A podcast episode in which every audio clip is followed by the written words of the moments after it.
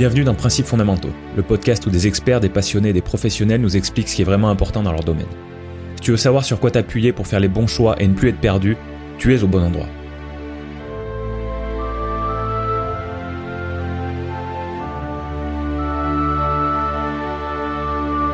Bonjour chers auditeurs et bienvenue dans l'épisode 18 de Principes fondamentaux. Aujourd'hui, je reçois une professeure de danse, une éducatrice sportive et une praticienne bien-être. Tout ça dans une seule et même personne. Notre sujet central est l'accompagnement personnalisé pour la santé physique, mais comme souvent dans ce podcast, on va échanger sur un spectre beaucoup plus large. En effet, mon invité a plusieurs casquettes, plusieurs centres d'intérêt. Le coaching individuel est évidemment personnalisé pour permettre à ses clients de se reconnecter à leur corps par la pratique d'activités physiques et corporelles. La formation en entreprise pour la posture, le bien-être et la santé au travail. Si tu es un auditeur assidu de principes fondamentaux, tu remarqueras la complémentarité entre le travail de l'invité de cet épisode et celui de Rebecca Ricci, avec qui j'ai échangé dans l'épisode 17 et qui se concentre sur le bien-être psychologique au travail. Et enfin, l'accompagnement des personnes victimes de violences conjugales et infantiles. J'espère que tu passeras un excellent moment plein de révélations sur le fait de se sentir mieux dans son corps. C'est parti pour la discussion aussi agréable qu'intéressante que j'ai eue avec Céline Cheminot.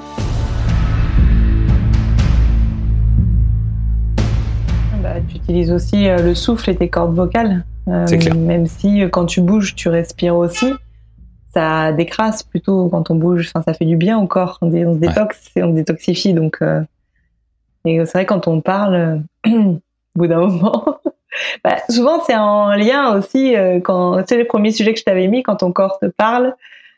Euh, il dit des mots, il a des mots, c'est des mots corporels, M-A-U-X, mais ce sont des mots qu'il essaye de te dire. Et là, si c'est localisé au niveau de la gorge ou eh ben, euh, fallait peut-être, il y a des choses qui passent pas, je sais pas. mais que tu aimerais dire ou que tu peux pas dire, j'en sais rien. Hein, je suis pas somatologue du tout, mais euh, mais parfois c'est des questionnements où euh, où c'est pas pour rien que c'est là et pas le nez qui coule, par exemple. Et ouais.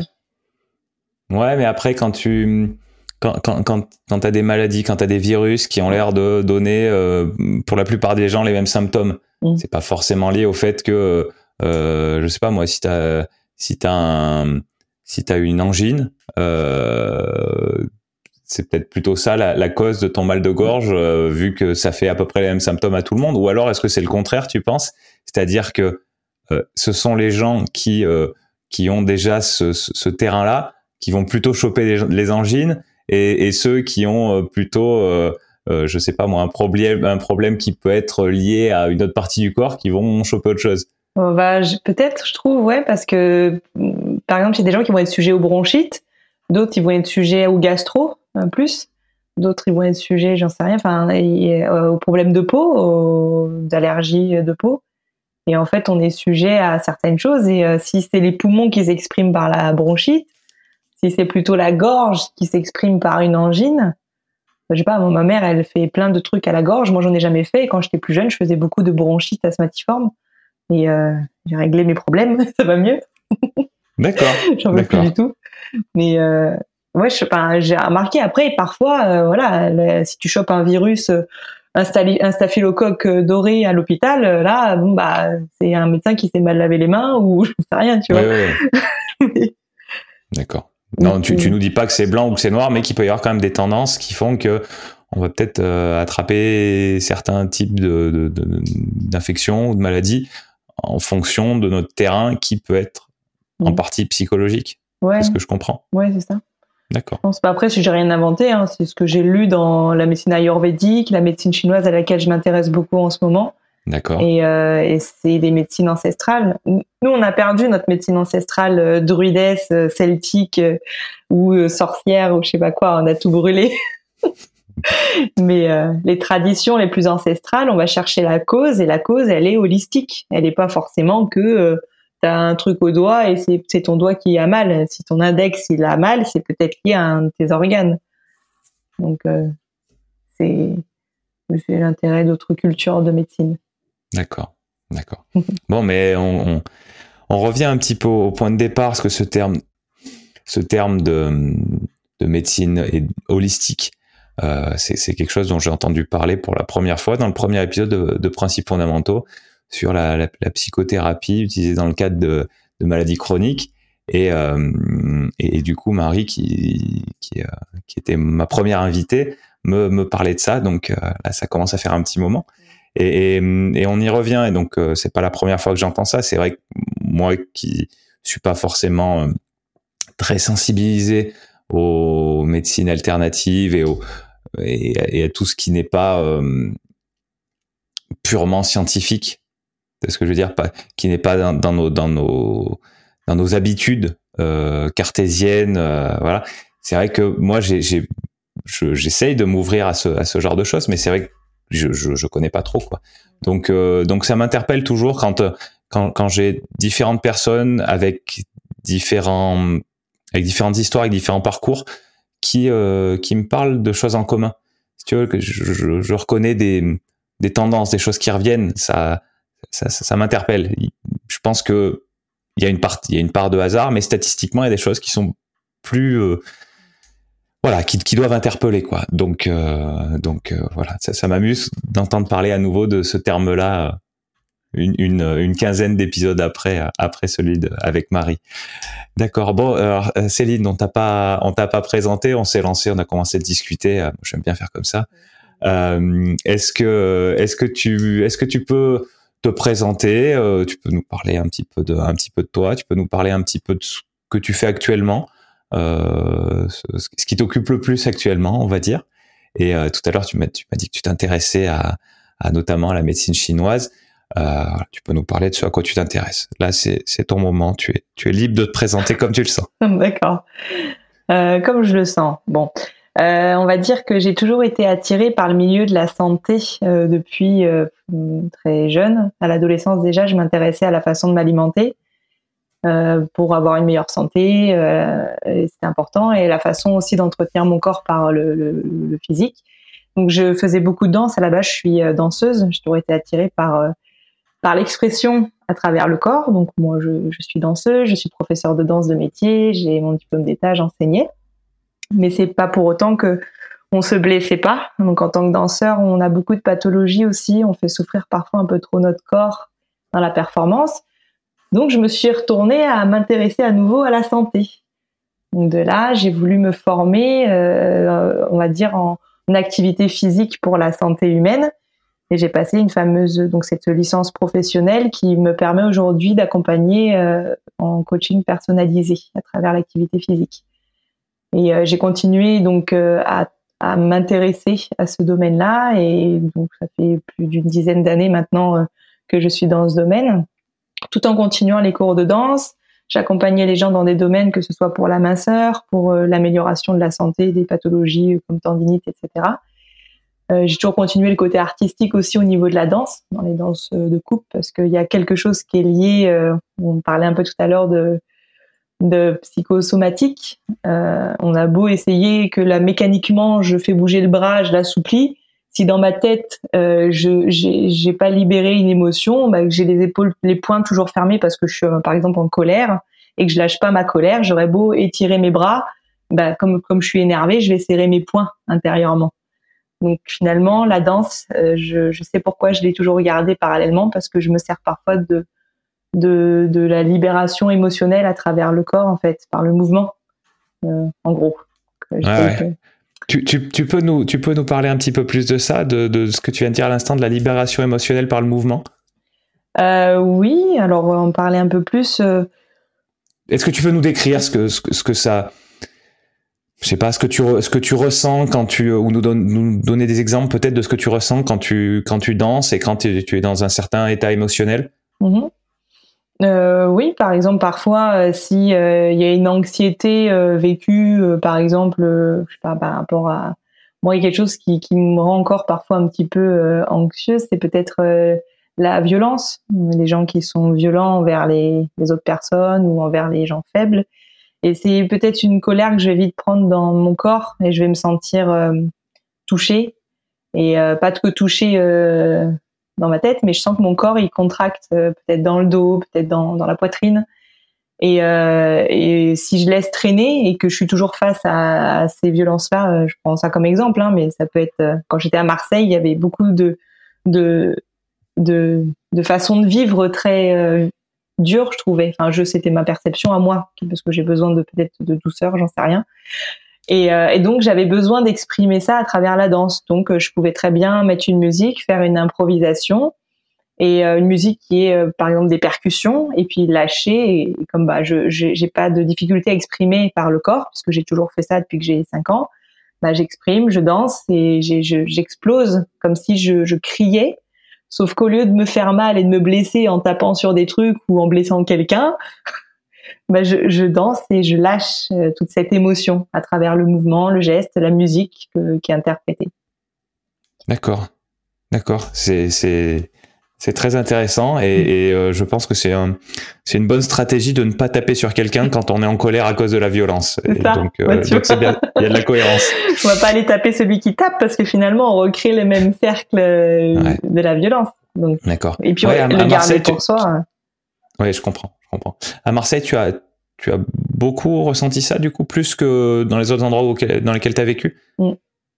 Oui, euh, je trouve que, en fait, que ce soit dans le positif ou dans le négatif, je ressentais que c'était une ville, euh, sans, que ce soit péjoratif, hein, ce que je dis, euh, j'aime beaucoup cette ville, c'est assez excessif, c'est-à-dire qu'on va s'exprimer dans le bien comme dans le mal, mais très facilement. D'accord. Donc si on a envie d'insulter quelqu'un dans la rue euh, parce que euh, la personne pense qu'on l'a doublé ou parce qu'on n'avance pas assez vite pour la personne, elle est capable de nous insulter de tous les noms et, et, de faire une queue de poisson, de freiner, de, de limite provoquer un accident. Ah ouais. Et, et tout ça, ouais, c'était assez. Mais c'est normal là-bas, c'est normal. Et puis après, ça va mieux. Enfin après, on est content, on s'aime, tout va bien. D'accord, d'accord. Et, du coup, tu penses que à l'opposé, dans, dans la plupart des autres endroits dans lesquels tu as vécu, peut-être, les gens gardent peut-être plus leur, euh, leur, leur peut-être leur frustration pour eux et les expriment moins. Du coup, bah, ça crée moins de problèmes euh, sur le court terme, mais peut-être que peut-être que sur le long terme, les gens euh, internalisent plus ou ou est-ce que je vais déjà trop loin là dans, dans, la réflexion? Qu'est-ce que tu en penses? Je pense bah, peut-être, hein, peut-être qu'il y a un peu de ça aussi, mais il y a aussi peut-être une façon de s'exprimer euh, éducative de base. D'accord. Mais peut-être qu'il y a des gens, ils vont plus souvent euh, aller à la, à, la, salle de sport et taper dans des, des trucs de boxe euh, plutôt que d'aller dans la rue et insulter son la personne qui passe devant alors qu'il voulait passer lui, tu vois. Ouais, ouais. Je pense qu'il y a une, il y a les deux, il y a le terrain éducatif et, euh, et sociétale. Et il y a aussi, bah, oui, on, c'est pas bon non plus de se contenir. Enfin, c'est pas bon.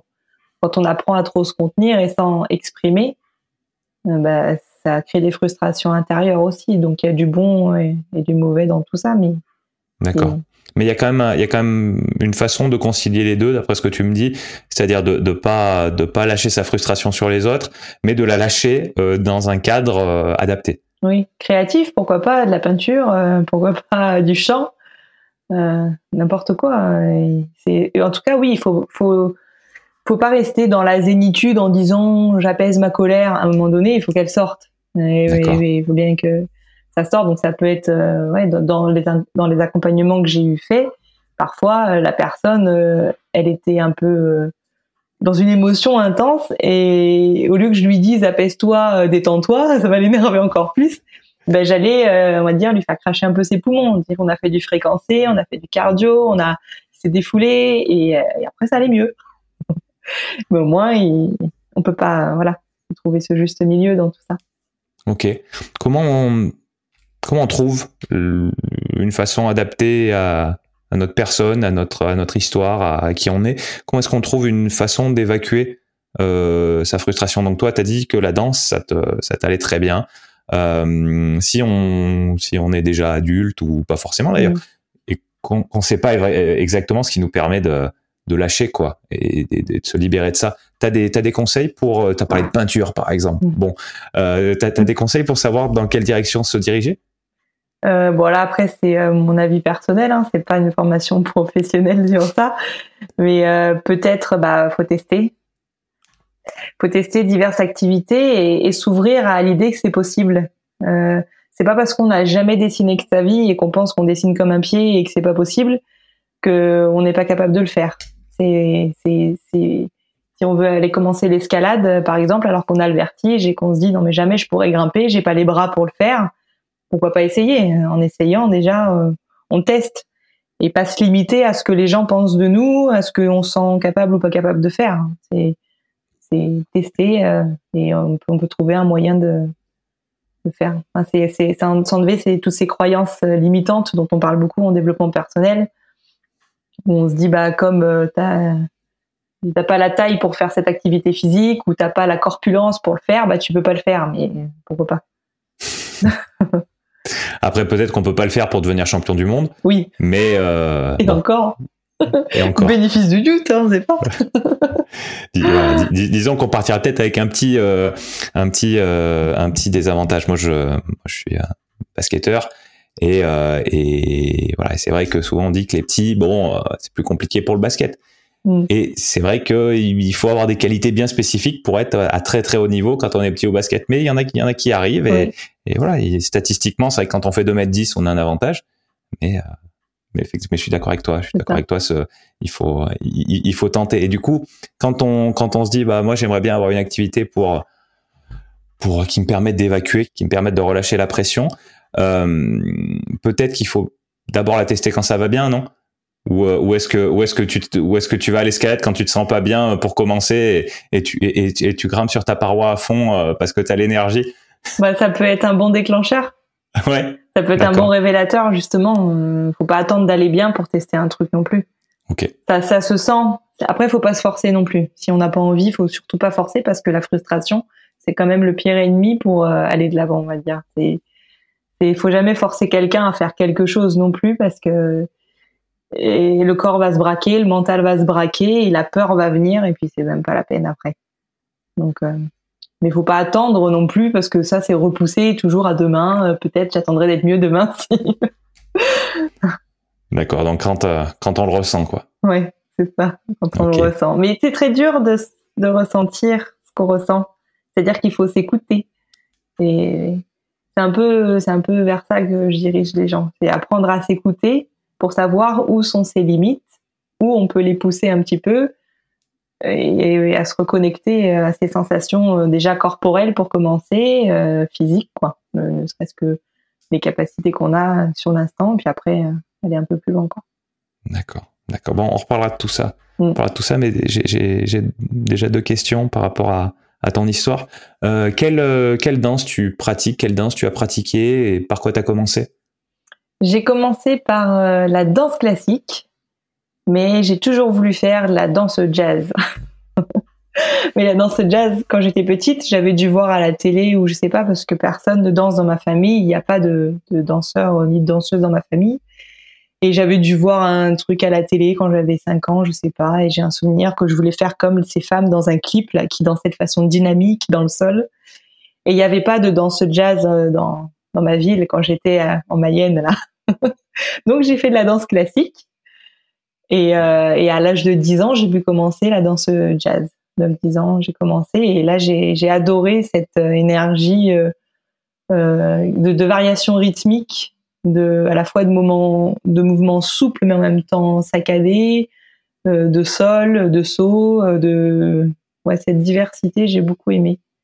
D'accord. Tu peux nous, tu peux nous parler de ce, de la, danse jazz euh, comment tu parce que bon la danse classique je crois que dans l'imaginaire d'à peu près tout le monde tout le monde voit à peu près ce que c'est mm. euh, est-ce que tu pourrais nous expliquer euh, la danse qui t'a vraiment parlé nous aider à la visualiser en fait? Mm. Nous donner des exemples de, de choses de euh, je sais pas moi de, de, de, quel type de clip ou avec quel type de musique souvent ça s'accompagne voilà aider à aider l'imaginaire des, des gens qui écoutent mm. à, à, à, se représenter à quoi ça ressemble oui, parce qu'en plus, il y a beaucoup de confusion avec la danse contemporaine aujourd'hui et la danse jazz, moderne jazz, etc. On va dire que la danse jazz, elle a sa, son origine dans les danses africaines, dans la terre, l'Afrique. Ça vient des colonisations. Elle a, il y avait beaucoup de danses des, Noirs colonisés qui euh, étaient dansées en Occident.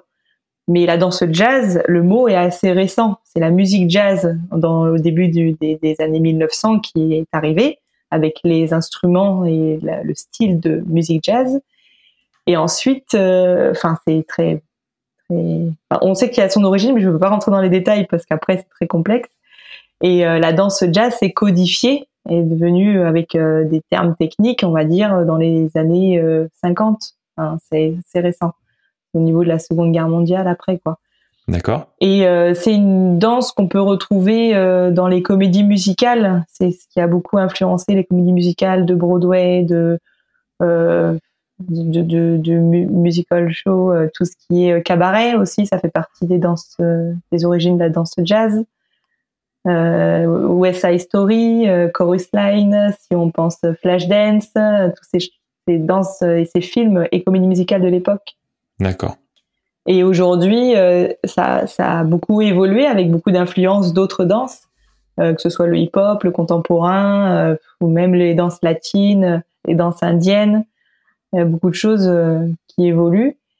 Et, et, on va dire, dans les, ouais, faut regarder dans les comédies musicales, mais plus ça va, plus on délimite moins les rangs, puis il y a de la moderne danse, la danse s'exprime, ça devient plus large.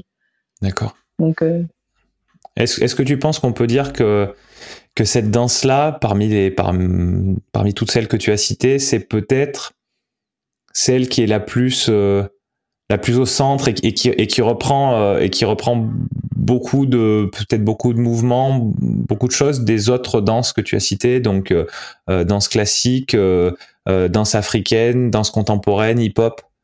Est-ce que tu penses que c'est peut-être elle est un peu plus centrale? Peut-être qu'elle est plus influencée par plein d'autres danses, euh, peut-être. Bah, il y a un côté, j'ai l'impression d'être un peu euh, que mais, avec mes amis jazz, euh, mes, mes, amis avec qui j'ai passé mes, mes diplômes, etc. Toutes mes copines avec qui on a été dans ce jazz, c'est vrai que on a un côté un peu caméléon où on peut à la fois faire des choses au sol, en l'air, parce que c'est assez diversifié. C'est peut-être pas la plus, mais je, je sais pas après euh, c'est parce que c'est là où j'ai appris mais en effet euh, autant on peut se retrouver avec des, des gestes euh, des beaucoup de dissociation corporelle à la fois beaucoup de choses très angulaires mais à la fois beaucoup de rondeur aussi mais ça c'est une autre influence. Et c'est vrai que grâce au jazz j'ai pu faire des danses un peu latino des danses africaines et j'ai pu aller facilement dans le hip hop dans d'autres trucs ouais. d'accord. Disons que c'est un peu euh, la danse jazz, c'est un peu la danse des, de rue euh, amateur, euh, un peu comme le hip-hop se fait de rue, mais à la base la danse jazz c'est de l'improvisation, c'est c'est de, de l'état de transe du corps, c'est on s'exprime ce qui vient avec toutes ces influences qui sont données. Après, ça a, été, ça a été codifié au même titre que la danse classique et contemporaine. Enfin, contemporaine, c'est après encore mais il y a des codifications de position de, de, de, de pied, de main euh, de la même manière. D'accord. Ok. Bon, ça serait. Euh, on pourrait faire, je pense, tout un épisode là-dessus. c'est pas, c'est pas le sujet central, donc euh, on, on, va continuer. Mais, mais je pense que c'est important que tu nous aies parlé de ça parce que c'est ton, c'est ton parcours, quoi. C'est ton, c'est, c'est, tes origines, c'est tes origines en quelque sorte. Euh, comme dans les films de super-héros, ils ont tous une histoire d'origine. bah, toi, c'est toi, toi c'est par la danse. Tu nous as dit tout à l'heure que euh, je sais plus à quel âge, je me rappelle plus exactement ce que tu as dit, peut-être à 13 ans, quelque chose comme ça. Tu as commencé à t'intéresser à l'alimentation. Mm. Ça m'a interpellé dans le sens où euh, où je, je, je à part peut-être des à part peut-être plus des gens qui ont déjà des qui ont des problèmes euh, par rapport à ça mais euh, je connais pas beaucoup de jeunes ados. Je connais pas beaucoup de jeunes ados tout court, mais j'en connais pas beaucoup qui s'intéressent à l'alimentation à 13 ans. Oui. Donc, euh, je, voulais, je voulais revenir dessus, savoir ce qui t'avait ce qui t'avait attiré dans ce dans ce domaine-là. Est-ce est-ce qu'il y a quelque chose de bien spécifique? Est-ce qu'il y a eu un déclencheur? Ou est-ce que c'était une curiosité? Enfin, d'où est-ce que ça vient quoi? Bah, c'est un, peu après 13 ans parce que c'est quand il y a eu Internet à la maison. D'accord. Donc, euh, je pense que c'était aux alentours de 14, 15 bah, ans, euh, fin du, fin du collège, je dirais plutôt. Ouais, bon, mais ça reste, pour moi, ça reste quand même jeune par rapport aux autres personnes que j'ai dans mon entourage qui s'intéressent à ça. Ça vient, ça vient beaucoup plus tard en général, donc c'est pour ça que ça m'interpelle. Mais parce que, euh, pourquoi ça m'est venu? Pourquoi je me suis intéressée à ça? Euh... bah, bonne question, je sais pas. bah, peut-être parce que quand j'étais petite, euh, vraiment quand j'étais bébé, bon ça c'est une histoire euh, personnelle, euh, il a fallu que, que je, je, je, fasse attention à ce que je mange quand j'étais plus petite. Mais parce qu'on avait défini, les médecins avaient défini que j'étais un bébé qui mangeait trop. Donc peut-être que c'était déjà quelque chose qui était imprimé, j'en sais rien.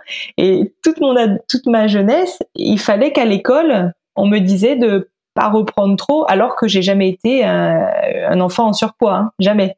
Si je regarde les photos aujourd'hui, je dis mais pourquoi on m'a dit ça? Et en fait, euh, je pense que c'est la société qui, peut-être le, l'atmosphère familiale aussi, de faire attention à ce qu'on mange ou des choses comme ça. Moi, j'ai voulu savoir, mais si je dois faire attention à ce que je mange, qu'est-ce que je dois manger vraiment pour me faire du bien? Comment je dois cuisiner? Et dans ma famille, ça cuisine pas beaucoup. Mes parents, ils sont pas trop, euh, on va dire, dans, cette démarche de faire des plats nouveaux. De voilà, c'est plus une habitude. Bah, il faut manger, donc on mange quoi. Même s'il y avait quand même euh, euh, une partie très jardin. Moi, j'ai vécu, euh, il y jardin, donc j'ai fait les patates, les haricots, les machins. Donc la, la terre, je connais, les aliments euh, purs, c'est quand même ce qu'on mangeait. Il n'y avait pas d'aliments transformés, donc c'était aussi une influence. Donc moi, je pense que j'ai voulu savoir bah, comment je fais. quoi. On me dit que je dois moins manger. On m'a dit toute ma vie qu'il fallait que je fasse attention, mais donc j'allais sur les sites comme au début d'Optissimo et compagnie, début d'Optissimo. J'y vais plus trop maintenant. oui, j'ai mes raisons. Et, euh, et, euh, et, donc je me renseignais euh, sur ça. Puis de là, je voyais sur la santé, ah ouais, tiens, en faisant ça, ça pourrait améliorer. mais aussi parce que, je me souviens maintenant, je faisais beaucoup de tendinite quand j'étais petite. Je faisais beaucoup de, de danse, mais j'avais beau m'étirer, je m'assouplissais, mais je me blessais sans arrêt par des tendinites et des tensions. Donc, comme les médecins me mettaient des piqûres ou des médicaments, moi, ça me convenait pas, donc j'allais voir comment je pouvais améliorer ma santé autrement.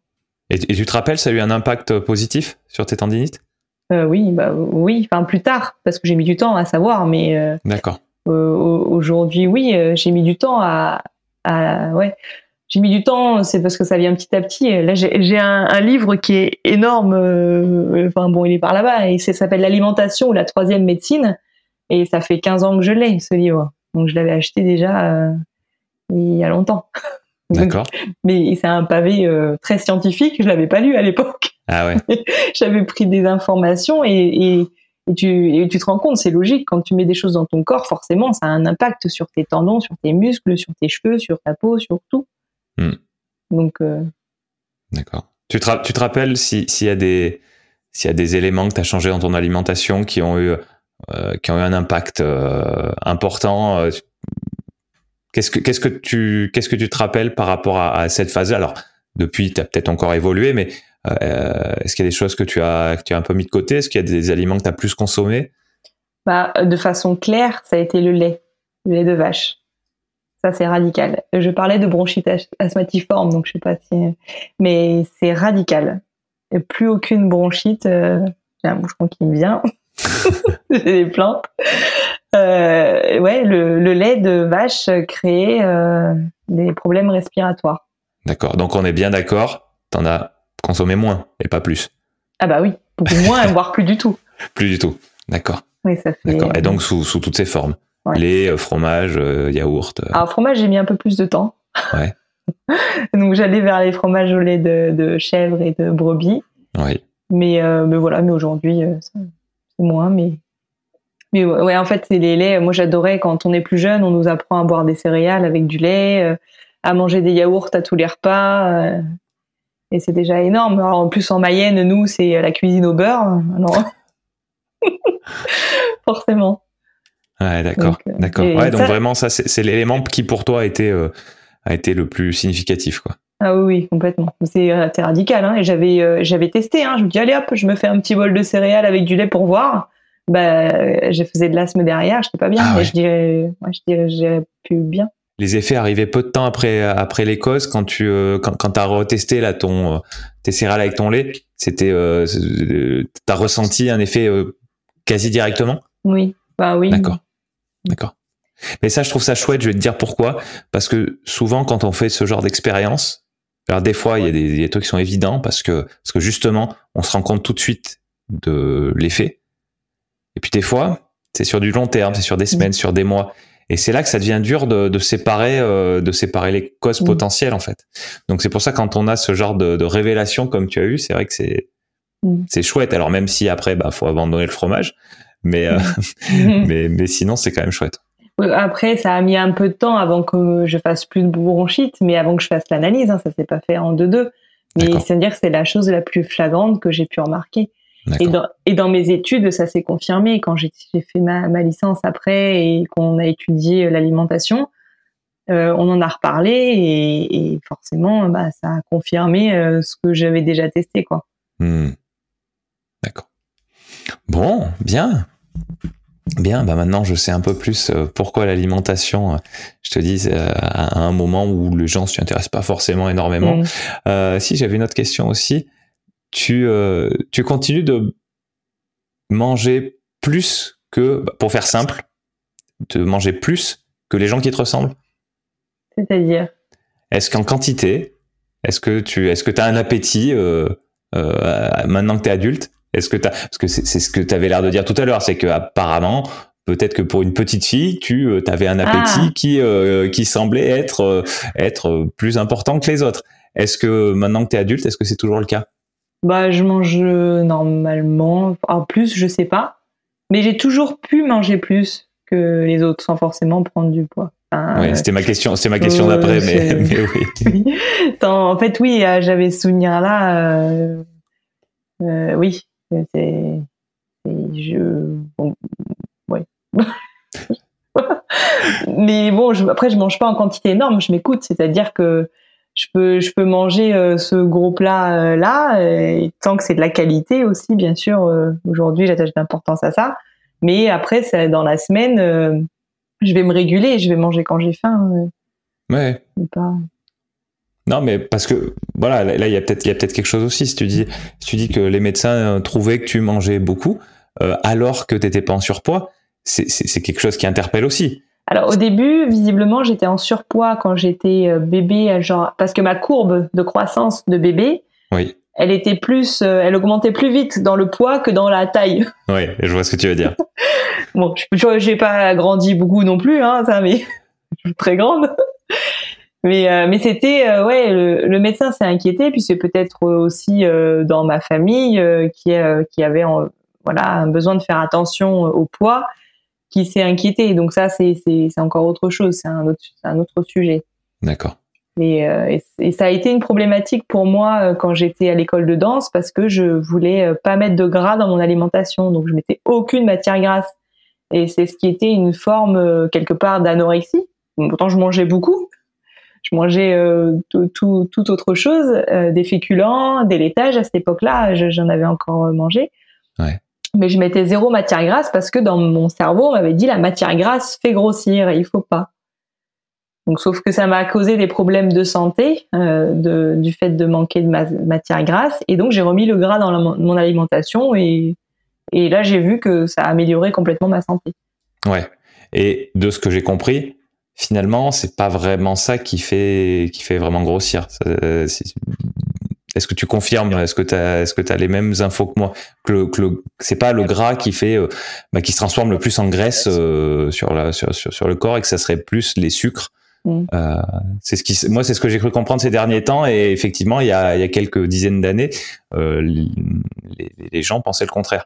Bah oui, le sucre, c'est, c'est clairement un moyen d'apporter du surpoids. une, c'est, enfin le le sucre, ce sont des glycérides, et pour faire une cellule graisseuse, il faut trois triglycérides, trois euh, euh, cellules de sucre. Donc, euh, les gens qui disent non, mais je mange pas de gras, je comprends pas. Mais quand on voit qu'ils mangent plein de sucre, ils prennent aussi, ils peuvent faire du cholestérol, du diabète, tout autant quoi. C'est pas, mm. c'est, il y a des gens qui font du diabète et qui disent, et, l'inverse aussi se passe, hein, quand si on mange trop gras et des gras saturés aussi. D'accord. Euh, trop de gras dans, dans les, les, protéines animales. Il y a aussi du, du gras parfois qui est euh, très présent. Donc le gras c'est bon, mais c'est toujours c'est une question de qualité, mais aussi de quantité. Donc euh, faut, je pense qu'il n'y a pas vraiment de règle. Puis ça dépend de la physiologie aussi des, des personnes. Et on a des besoins. Donc là c'est intéressant dans l'ayurvédique et les médecines chinoises. Alors redis-moi le, le, premier terme que tu viens d'employer là. De quoi? Le, le, le, terme que tu as employé avant médecine chinoise Ayurvédique. Alors vas-y, écris le, enfin, épelle-le moi. Euh, A-Y-U-R-V-E-D-I, euh, Ayurveda, Ayurvédique, bah, I-Q-U-E, je pense. Ok. Mais c'est la médecine euh, traditionnelle indienne. Ok. Bah, je connaissais pas ce terme. Tu l'as employé tout à l'heure et, et voilà, et là tu l'emploies à nouveau, donc je me suis dit que c'était un terme très important, donc fallait, fallait que tu me le dises. J'espère que j'ai pas fait de faute. Mais ouais.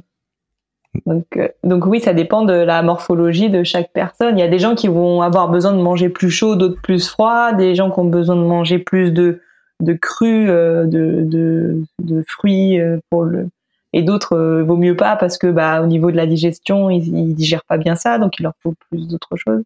Hmm. Mais encore une fois, il faut savoir s'écouter qu'est-ce que j'ai besoin et qu'est-ce que mon corps a envie de manger en ce moment vraiment pas ce que hmm. ma tête et mon palais a envie de manger. Oui, alors je comprends, mais euh, je vais me faire un peu l'avocat du diable.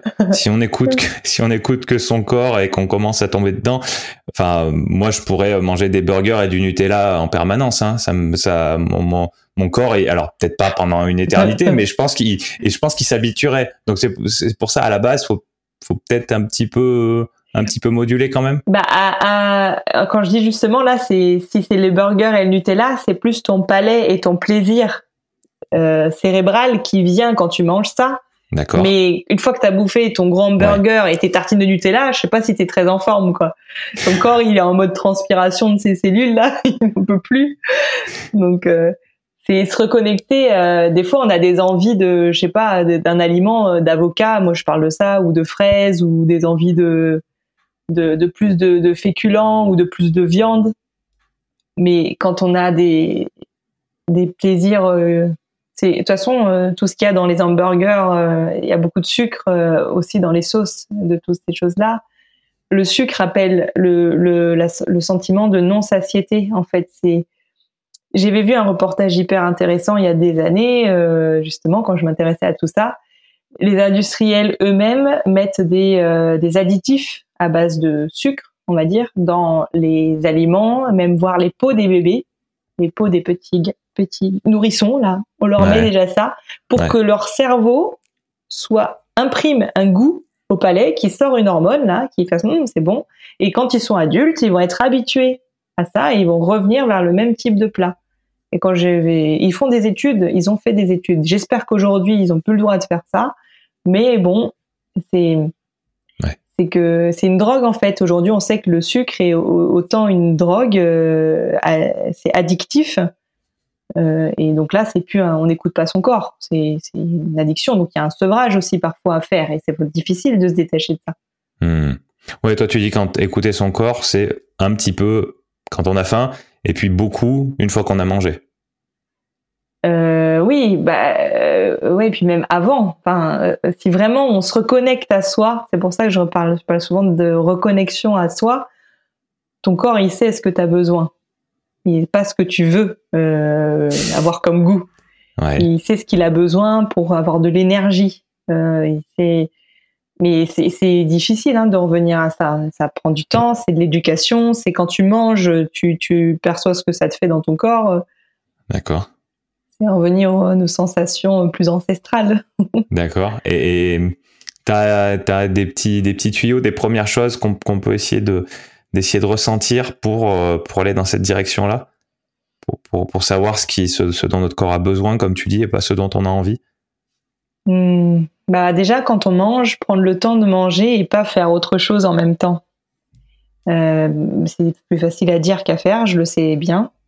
Mais on peut s'amuser. J'ai lu ça dans une vidéo d'un, yogi il y a pas longtemps. Il parlait de de compter le nombre de fois que tu fais euh, quand tu mâches. Et il parlait de mâcher 24 fois. Et ton, ta bouchée pour que ce soit de la bouillie et que tu sentes que tu l'avales et que voilà. Bah, quand tu fais ça, tu es concentré sur ce que tu manges et comment tu le manges. D'accord. Et oui, c'est déjà si on est en train de lire un livre en même temps, ou regarder un film ou parler à quelqu'un en même temps que tu manges, tu peux pas avoir conscience que ton truc il arrive euh, dans ton estomac. Une fois, et puis, ah, des fois, tu te rends compte une heure après, en fait, t'es pas bien parce que ce que tu as mangé, c'est moyen.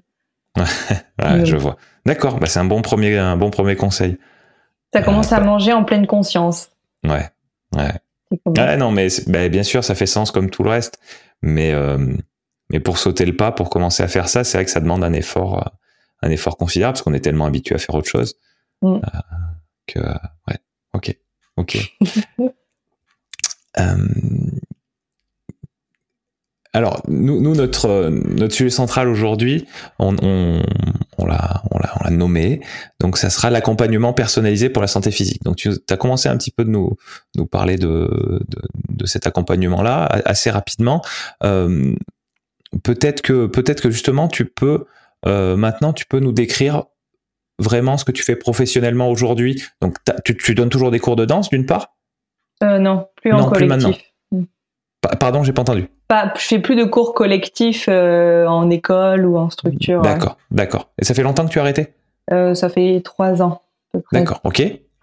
Et du coup, parle-nous un petit peu de ton activité de, d'accompagnement, vraiment ce que tu fais, et puis, puis on va partir de là. Ok. Alors, ce que je fais, dans un premier temps, quand je prends quelqu'un en, en, charge, je fais d'abord un bilan personnalisé euh, dans lequel euh, je vais évaluer euh, bah, son objectif dans un premier temps. Pourquoi la personne elle vient me voir et qu'est-ce qu'elle veut faire. Ouais.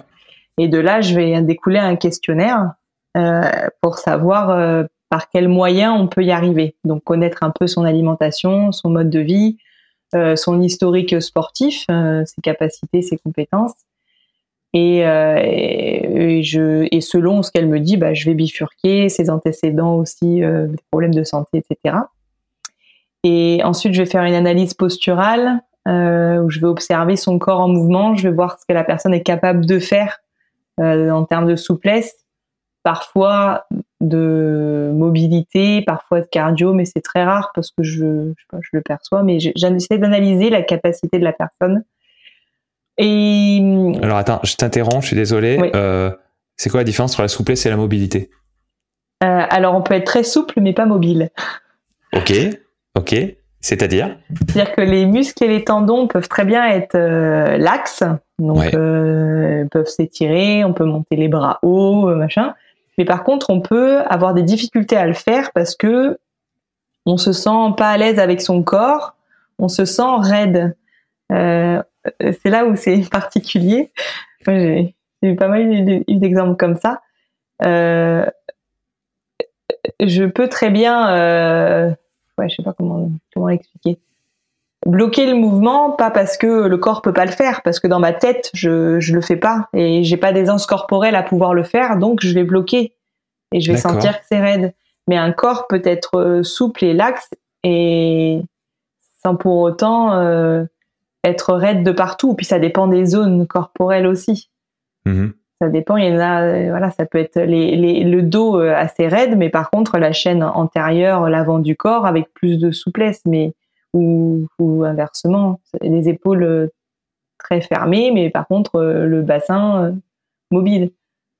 Mais je, donc je vais évaluer les endroits du corps que la personne est là de plus ou moins raide et, mobile et, et parce que j'ai souvent l'exemple, c'est souvent des hommes d'ailleurs, qui se pensent raides, parce que souvent euh, les hommes n'ont pas beaucoup fait de, c'est plus les femmes qui ont fait de la danse, euh, qui ont fait de la gym, des choses comme ça, et qui ont pu mobiliser leur corps. Et en plus, les femmes, on a l'habitude de prendre soin de notre corps hein, en général. C'est pas toujours pour tout le monde, mais on a plus l'habitude de se mouvoir euh, avec notre corps. Et pour les hommes, c'est souvent plus difficile. On leur dit d'être droit, d'être euh, rigide, d'être fort. Et souvent, ils pensent qu'ils sont raides. Mais parfois, pas du tout, en fait. Et je leur montre, ils font, ah ouais, j'arrive à toucher mes pieds. et du coup, ils sont contents. Parce qu'ils ont lâché, ils ont juste soulagé les, ouais, ils se sont dit que c'était possible de le faire, en fait. D'accord. C'est en ce sens-là que je dis que c'est différent, souplesse et mobilité. Ok. Il y a une, euh, il y a une, il y a une part de, de, force. Alors la souplesse, moi je vois, je vois ça comme quelque chose qui peut être passif. C'est-à-dire juste tu laisses travailler la gravité et t'arrives à te plier, euh, t'arrives à te plier euh, plus que quelqu'un qui est pas souple. Est-ce que dans le concept de mobilité, est-ce qu'il n'y a pas ce, ce, mélange de, souplesse et de force euh, Oui, enfin, si j'ai bien compris ce que tu voulais dire, c'est ça, c'est que au lieu de laisser faire, comme tu dis, la gravité pour trouver la souplesse, eh ben, on va avoir tendance à forcer. Donc là, je force mon cou pour y aller, alors que si je le laisse faire, eh ben, il va être plus souple. Ouais.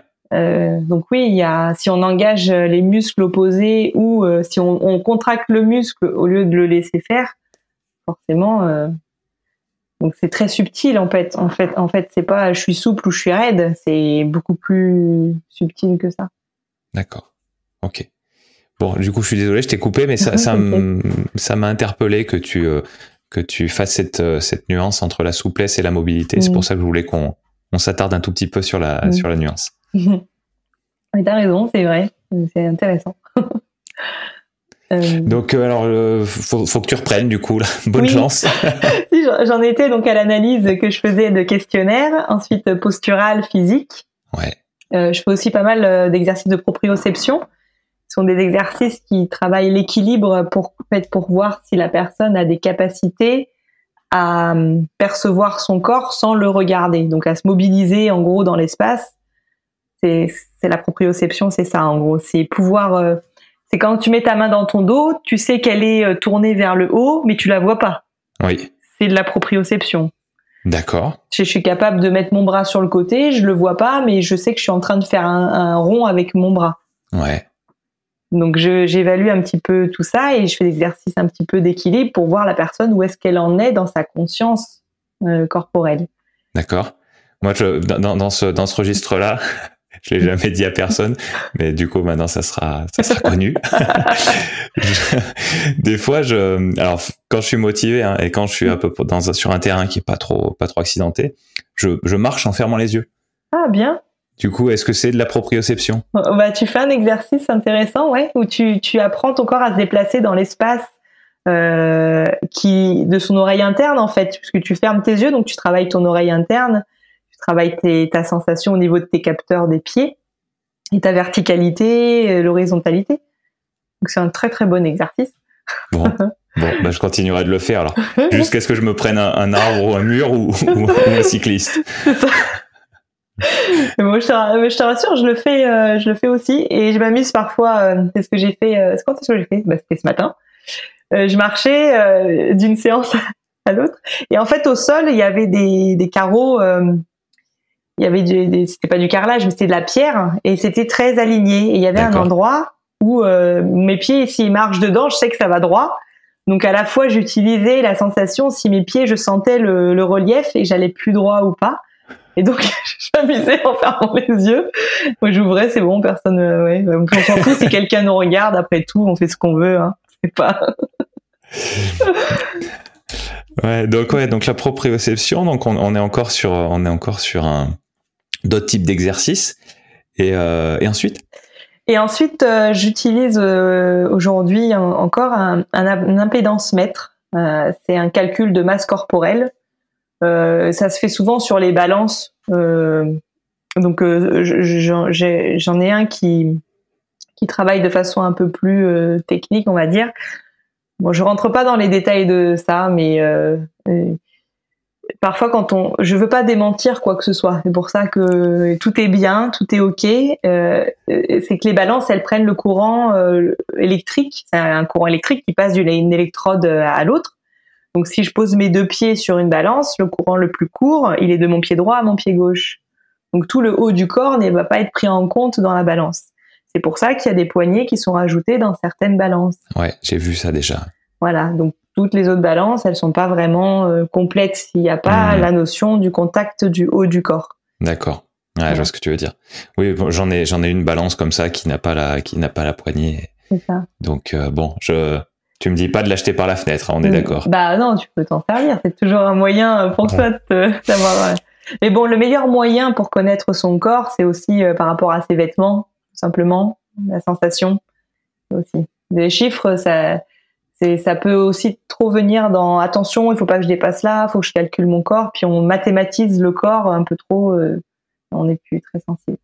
Mais bon, donc j'utilise quand même cet appareil. Moi, c'est un, boîtier. Euh, euh, bah, je l'ai là. Je te montre comme ça. Ouais, vas-y, vas-y. Ah bah, tu peux montrer. Tout le monde ne verra pas parce qu'il y a des gens qui écoutent et il y a des gens qui voient. Alors. C'est ça. Donc il y aura des gens. Donc ça se présente comme ça. D'accord. Je m'attendais pas à ça. J'imagine. Vas-y, décris-le nous par contre, parce que pour, les, gens qui voient pas. Les gens qui voient pas, c'est un, c'est, c'est comme un, c'est un boîtier en forme de de triangle presque avec des électrodes. Donc en fait, il y a, ça se tient dans la main. Donc il y a des électrodes qui se tiennent au niveau de la main droite, donc sur le pouce et, et les autres doigts. Et ensuite, il y a un angle d'environ 45 degrés qui vient se mettre au niveau de la cheville. Ok. Donc euh, si euh, si, je, si je, lâche mon micro, ça va pas. Ouais, ça va, je t'entends toujours là. Toi, tu m'entends plus, mais moi, je t'entends toujours. Ouais. Voilà, c'est bon, tu m'entends à nouveau. Ouais. Donc je viens le placer euh, dans. En fait, je je suis positionné, mais en gros, tu viens le placer dans l'angle de ta cheville ici. Ouais, d'accord. Donc, faut pas le faire comme je l'ai fait là, il hein, faut le faire assis. Euh, ouais. Et, et puis, ça va calculer, ça a des électrodes de ton pied droit à ta main droite. Ok. Pour prendre le courant électrique sur tout le côté du corps. Ok. Donc, c'est un peu l'idée des balances avec des poignets, tu vois. Ah. Et après, tu fais pareil avec le côté gauche? Non, bah, t'as pas besoin. Normalement, ton côté droit est à peu près pareil que le côté gauche. à moins que tu un ventre à droite et pas à gauche. Non, non, pas, un ventre, mais, euh, mais moi, j'ai clairement, euh, je suis clairement nettement plus musclé à droite qu'à gauche. Oui, oui. Donc euh, je me dis que sur ce genre, ah, ça, ça serait un test qu'il faut que je fasse. Voir si, voir si, si en mesurant, je vois une différence. Oui, c'est clair. Si tu as vraiment une différence flagrante, oui, oui. Ah oui, carrément. J'essaye de la compenser petit à petit, mais ouais, ouais, j'ai une différence importante, enfin importante. Par rapport à une activité euh, physique? Bah ouais, moi j'ai surtout joué au basket et, euh, mm. et c'est vrai que je voyais bien. Alors normalement au basket on est censé être aussi ambidex que possible, surtout à mon poste. Moi j'avais un j'avais un poste de, de, de petit qui devait qui devait être un petit peu un petit peu agile donc euh, mm. c'était pas ça me correspondait pas à 100% parce que parce que je manquais un peu de par rapport à, à ce poste là je manquais un peu d'agilité et tout mais mais du coup j'étais quand même beaucoup plus fort avec la main droite euh, mm. qu'avec la main gauche et pareil, je te dis, j'essaie de compenser, mais voilà, avec la main droite, je pouvais faire, euh, je pouvais jeter le ballon d'un bois à l'autre du terrain euh, facilement. Avec la main gauche, c'était pas du tout le cas, quoi. Mm. Et, et, euh, et, je pense que, je pense que voilà, ça, ça, ça a causé au fur et à mesure des, des, sortes de déséquilibres. Et ouais, ouais, ça se voit au niveau des, au niveau des bras, typiquement, ça s'est toujours vu. D'accord. Donc c'est pour ça que je me dis, c'est pour ça que je t'ai posé la question. Est-ce qu'une fois qu'on l'a fait à droite, on le fait à gauche? Et tu m'as dit non, t'as qu'à pas être tout tordu. Bon bah ok. Après, si c'est vraiment flagrant, euh, peut-être. Mais ouais, ça pourrait être amusant euh, de voir. Ah ouais, ouais, je, je, retiendrai et, si on a l'occasion, euh, si on a l'occasion, je ferai le test à droite et à gauche pour voir s'il y a des grosses différences. Qu'est-ce qui te ressort comme comme mesure? Alors, il ressort plusieurs indicateurs, notamment le métabolisme de base, qui est ce que l'on consomme au repos en termes d'énergie, en termes de kilocalories. Ouais. D'accord. Donc souvent on voit quand un, un aliment il fait tant de calories, c'est euh, c'est l'énergie qu'il va apporter à notre corps. Donc le métabolisme de base, c'est ce que ton corps consomme au repos. Ouais. Euh, il ressort aussi euh, la masse euh, la masse musculaire, la masse sèche en dehors de l'eau, du gras, etc. D'accord. Il ressort le taux d'hydratation du corps. Ouais. Euh, qui doit être pour la plupart des personnes autour de 72%, un taux normal d'hydratation. D'accord. je, je, regarde, je, regarde ce que me donne ma balance euh, qui a pas les poignets, parce que 72%, ça, ça, me paraît, ça me paraît beaucoup par rapport à ce que je lis. Après, il faut voir, il y a des balances qui n'ont pas les mêmes indicateurs et pas les mêmes références, donc faut, faut faire attention à ça aussi. Ouais, moi, ça me donne 64,4% et, euh, et sur un, une barre, sur, un, sur une échelle qui va de insuffisant en passant par en forme jusqu'à parfait. Je suis, je suis encore dans en forme, je suis pas dans parfait, mais je suis presque à la frontière. Tu vois, la frontière à 65%. Donc je pense que la, référence doit être un peu différente. Ouais, différente. Mais après 72%, c'est euh, la valeur euh, universelle. Enfin, c'est. D'accord. C'est, euh, tu regarderas partout de combien un corps est fait d'eau. c'est ça. Et ensuite, ça sort aussi la masse grasse. Ouais. Euh, la masse grasse euh, et euh, il y a quoi d'autre? Puis c'est un peu plus poussé après des indicateurs un peu plus précis, mais ça je ne veux pas trop les détailler. C'est sur les les échanges en eau inter et intracellulaires qui permettent de voir s'il y a de l'œdème à queue. Donc souvent c'est les gens qui font de la rétention d'eau, donc ça peut se percevoir aussi avec cet appareil par exemple. D'accord. Donc voilà, et ça donne des mesures, donc des courbes. Donc suite à, à, à toutes ces choses-là que j'ai demandé à la personne dans le bilan. Ensuite, je travaille sur ce bilan. Donc, je vais d'abord demander son objectif, en combien de temps elle peut le réaliser et combien de temps elle est capable de, de, de, prendre pour le faire en présence et à faire chez elle. Une fois que j'ai toutes les indications, je lui prépare une interprétation de tout ce qu'on a fait, en lui précisant, je refais un document et je lui propose un, un programme euh, avec des, des, dates, des objectifs que j'ai resynthétisés à atteindre et par quels moyens on va les atteindre. Et je lui fais un devis en fonction de, de tous, tous les éléments qu'on m'a donnés. Et en général, je propose des, des, des, prises en charge sur deux mois minimum selon l'objectif jusqu'à quatre mois maximum. Euh, ça peut arriver qu'on m'ait demandé plus quand la, personne voulait continuer, par exemple, à s'assouplir, tellement elle s'était assouplie en quatre mois qu'elle voulait continuer jusqu'à jusqu'à ce que je parte d'Aix-en-Provence et que du coup, il avait continué. D'accord. D'accord. Bon, du coup, tu, tu mentionnes Aix-en-Provence tout de suite. On reviendra sur le, sur le fond du, sur le fond du problème, mm. euh, sur le fond du sujet, je devrais dire plutôt. Euh, tu, du coup, tu es plus à Aix-en-Provence et ça a un impact sur ton activité, sur les gens qui pourront facilement euh, travailler mm. avec toi s'il y en a qui veulent à, l'écoute après avoir écouté ce podcast. Tu, tu, peux nous, tu peux nous dire où tu es maintenant? Je suis située dans le sud Gironde, à Bazas, B-A-Z-A-S. Euh, voilà, c'est à 40 minutes de Bordeaux à peu près. D'accord. Donc à 40 minutes au, à 40 minutes au, sud-est de Bordeaux, c'est ça? C'est ça. Est-ce que tu peux nous donner des exemples d'objectifs, euh, de, de buts qu'ont les gens qui viennent te voir? En gros, euh, en gros, qu'est-ce qui fait que qu'est-ce qui fait qu'une personne va euh, va va avoir envie de venir te voir, va être attiré par euh, par, ce que tu fais. quelles sont leurs problématiques en général? Est-ce qu'il y a des est-ce qu'il y a des choses qui se dégagent? Ou est-ce que c'est plus aléatoire? C'est euh, Est-ce que tu peux nous décrire ça? La plupart du temps, il y a quelque chose que j'ai remarqué. Ce sont des personnes qui ont déjà fait beaucoup de choses pour se sentir mieux ouais. et qui ont déjà fait pas mal d'activités différentes ou qui ont déjà essayé des régimes différents, si c'est dans le cadre de perte de poids, et, euh, et qui en et qui, qui voient dans mon activité la possibilité de comprendre leur corps plutôt que d'essayer de le transformer. Mmh. Et en fait, c'est des gens qui sont à la recherche d'une aisance corporelle. J'ai remarqué la plupart du temps. Ah, tu peux nous décrire ce, ce terme-là, aisance corporelle? Euh, Préciser?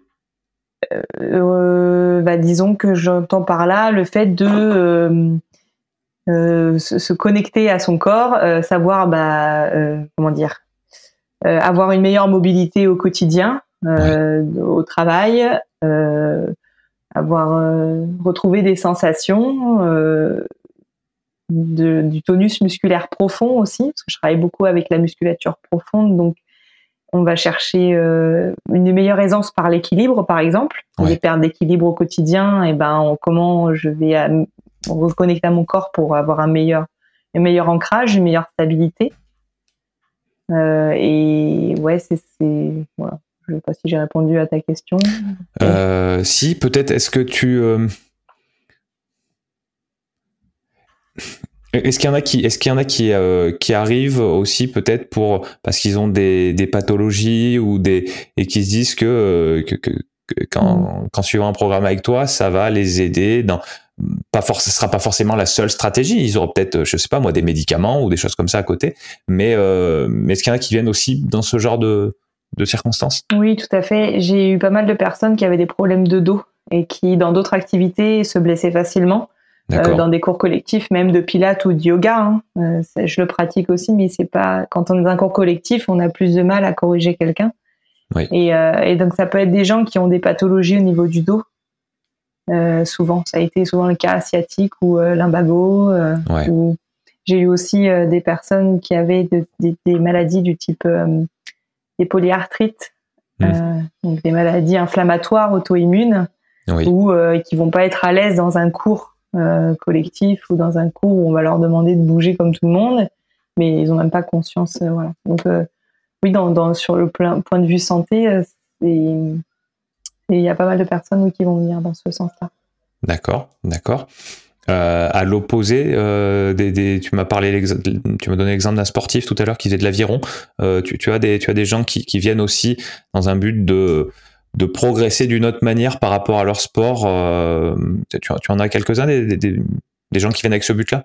Pas vraiment, en fait, parce que finalement, la personne pour l'aviron aussi, c'est pas pour performer, c'est pour soulager ses douleurs aux épaules. Donc ça reste quand même dans le cadre de la santé. C'est ou de la posture, avoir une meilleure posture et, et puis finalement en découle que ça va mieux dans l'activité.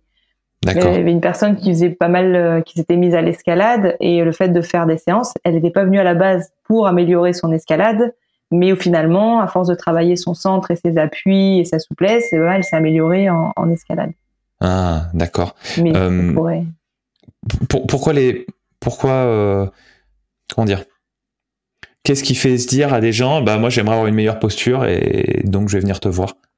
Qu'est-ce qu'est-ce qui déclenche cette cette conscience que qu'avoir une meilleure posture, ça pourrait être bon pour eux bah, Parfois, c'est parce qu'ils ont pu l'analyser dans leur expérience, euh, par des déséquilibres, etc., et qui ont vu que je pouvais le proposer.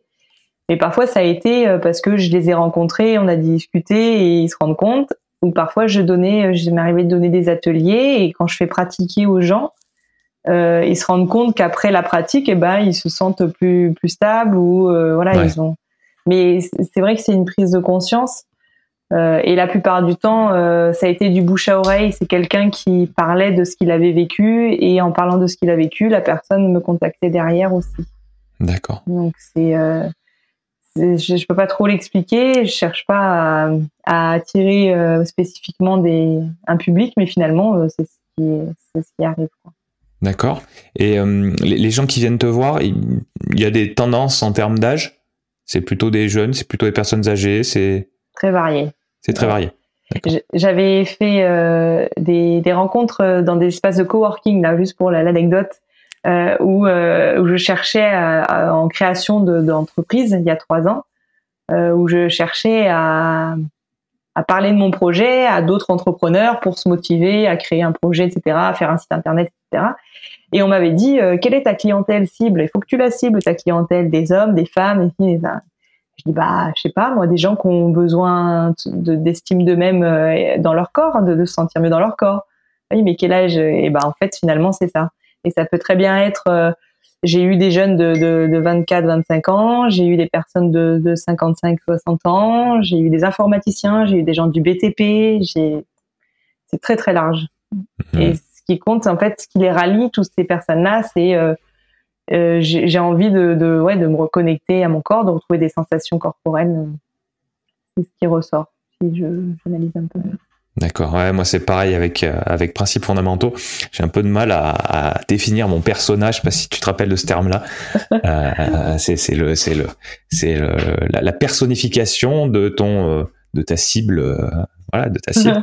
Donc moi j'imagine que c'est quelqu'un un petit peu, enfin un petit peu comme moi, parce que le principe fondamental je le fais vraiment à mon image par rapport à ce que, mm. par rapport à ce que j'aime, par rapport à ce qui m'intrigue.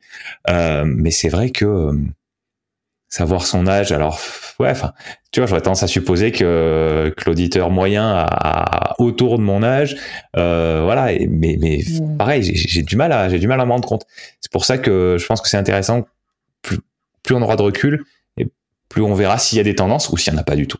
Mais finalement, pourquoi on se cantonnerait à l'idée que c'est un public par rapport à une classe sociale, un âge, un genre, ou c'est tout simplement un, ce que la personne cherche? On peut très bien avoir 14 ans et chercher la même chose que quelqu'un de 50 ans. Aujourd'hui, c'est possible. Oui, oui. Mais enfin, j'ai pris des extrêmes exprès, mhm. mais. Euh... Non, non, mais je, je suis d'accord, mais après, c'est purement dans un but de communication.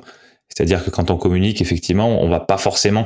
Autant ils peuvent chercher la même chose, autant ils vont pas avoir forcément les mêmes codes. Euh, cette personne de 14 et la personne de 50 ans, ils vont pas forcément être sensibles euh, exactement dans ce qu'ils cherchent. Ils peuvent, ils peuvent, ça peut être la même chose, mais après, euh, après, ben, on sait qu'il y a des grosses différences hommes-femmes, on sait qu'il y a des grosses différences en termes d'âge, on sait qu'il y a des grosses différences en termes de, bah, de, de, de, de, de lieu géographique. Alors bon, toi, du coup, ça, ça, doit être plus facile, je suppose, de travailler avec des gens qui, qui peuvent venir te voir et donc euh, ou que tu peux aller voir, je sais pas comment tu fonctionnes, mais que quelqu'un qui va être euh, à l'opposé de la France, euh, voilà. Mais mais euh, donc c'est pour ça que c'est pour ça que je comprends l'intérêt.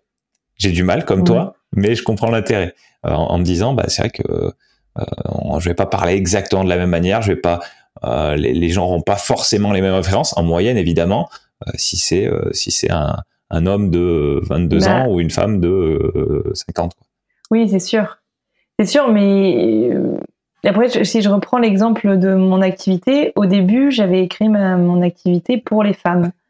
Et de par mes expériences personnelles et professionnelles, je voulais apporter une meilleure estime euh, de soi à travers le corps pour les femmes. D'où le concept estime coaching avec trois E, euh, parce que je l'ai pris en anglais pour l'énergie, l'équilibre et l'être. Être soi, retrouver de l'énergie corporelle et retrouver un équilibre sur plusieurs plans, postural, euh, alimentation.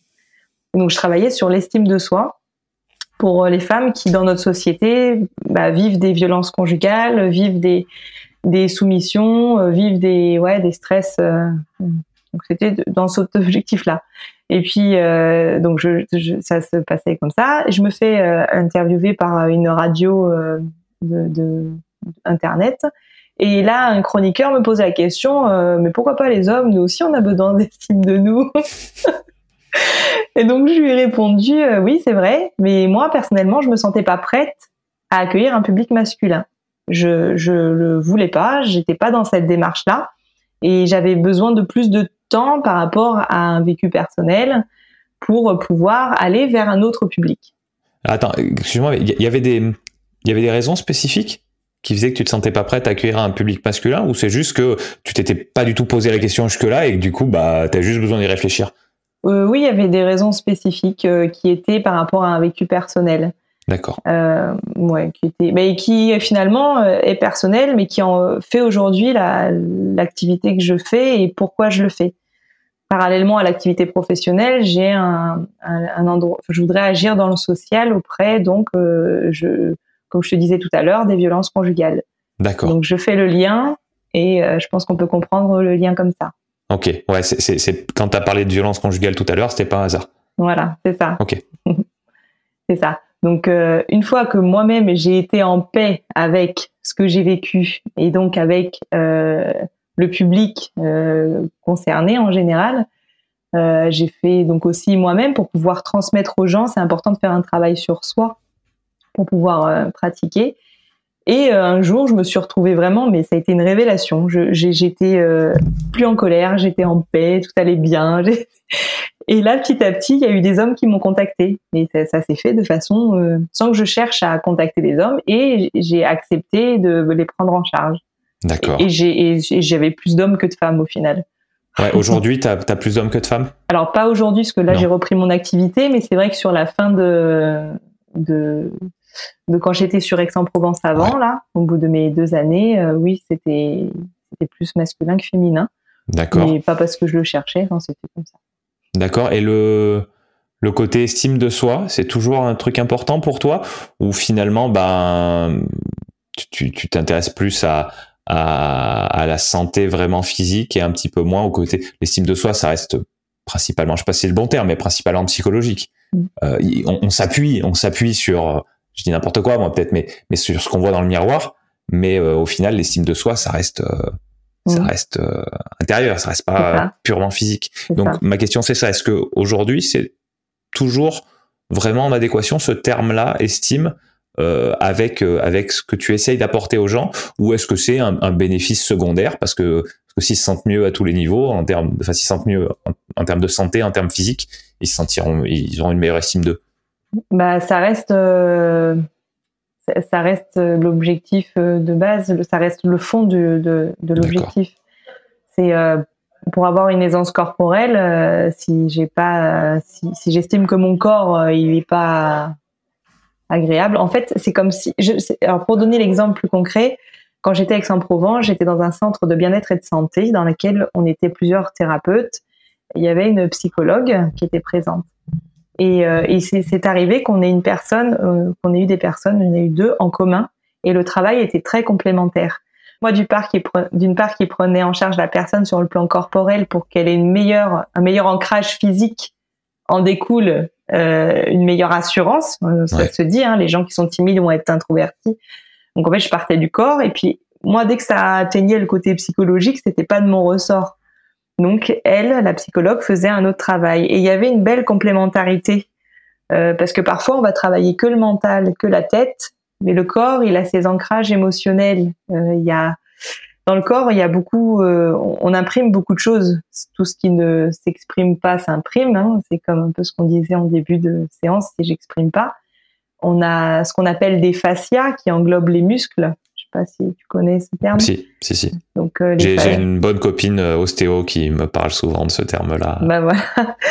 Donc les fascias, c'est une, on va dire, c'est une espèce de peau blanche, une fibre blanche qui englobe euh, les chaînes, les muscles en fait, et donc ça fait comme des grandes chaînes de tissu autour des muscles. Et mais le truc, c'est que ça peut être très rigide si c'est pas mobilisé. Les fascias peuvent devenir rigides et donc il faut un peu les travailler bah, chez les ostéos, pourquoi pas pour les les assouplir. Mais il a été prouvé que dans ces fascias, il y avait des, neurones, il y avait des, des, impressions émotionnelles qui se font dès l'enfance par des traumatismes ou des choses comme ça, qui fait qu'on va bloquer. et on voit, hein, les gens parfois ils ont des postures comme ça ou comme ça, et que c'est bloqué.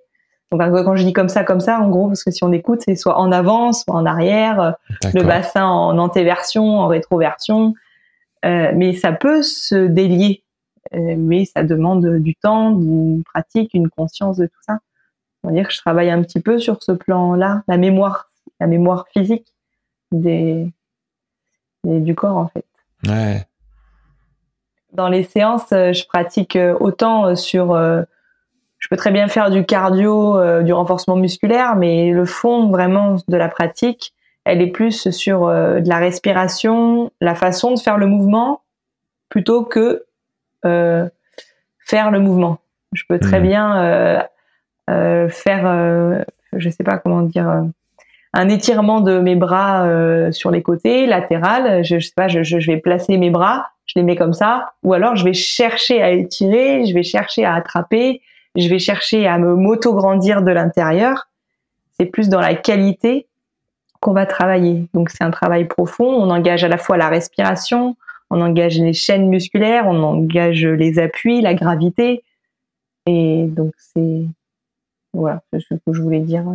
Ouais, d'accord, d'accord. Tu, as tu as dit le mot profond là tout à l'heure. Tu parlais des muscles profonds. Tu peux nous, ça avait l'air d'être quelque chose d'important. Tu peux nous, nous en reparler un peu? Oui, alors les muscles profonds, en fait, ce sont des, muscles qui sont au plus proche des os. Euh, on en a un peu partout dans le corps. Ça s'appelle les muscles. On peut les appeler les muscles de posture. Euh, c'est eux qui nous aident à tenir debout. Donc euh, ils sont, on va dire, on va les imaginer blancs. Euh, ils sont appelés de fibres blanches. Ce sont des muscles endurants, c'est-à-dire qui durent longtemps. Donc ils peuvent, ils ont un tonus sur longue durée. D'accord. Donc par exemple, on a les muscles spinaux. Ce sont des petits muscles qu'il y a le long de la colonne vertébrale, de chaque côté des vertèbres, qui aident au maintien des vertèbres les unes sur les autres. Euh, on a aussi euh, les abdos. Donc dans les abdos, il y a tout ce qu'on connaît, les grands droits, les obliques, mais il y a aussi le transverse qui lui est un muscle profond qui s'attache de la colonne vertébrale sur les lombaires et qui revient sur l'avant. C'est comme un corset en fait. Euh, on a un corset naturel, c'est génial. on peut le, tiens, tu viens de tousser un petit peu quand on tousse, quand on rigole, et eh ben le ventre se contracte. C'est un muscle profond.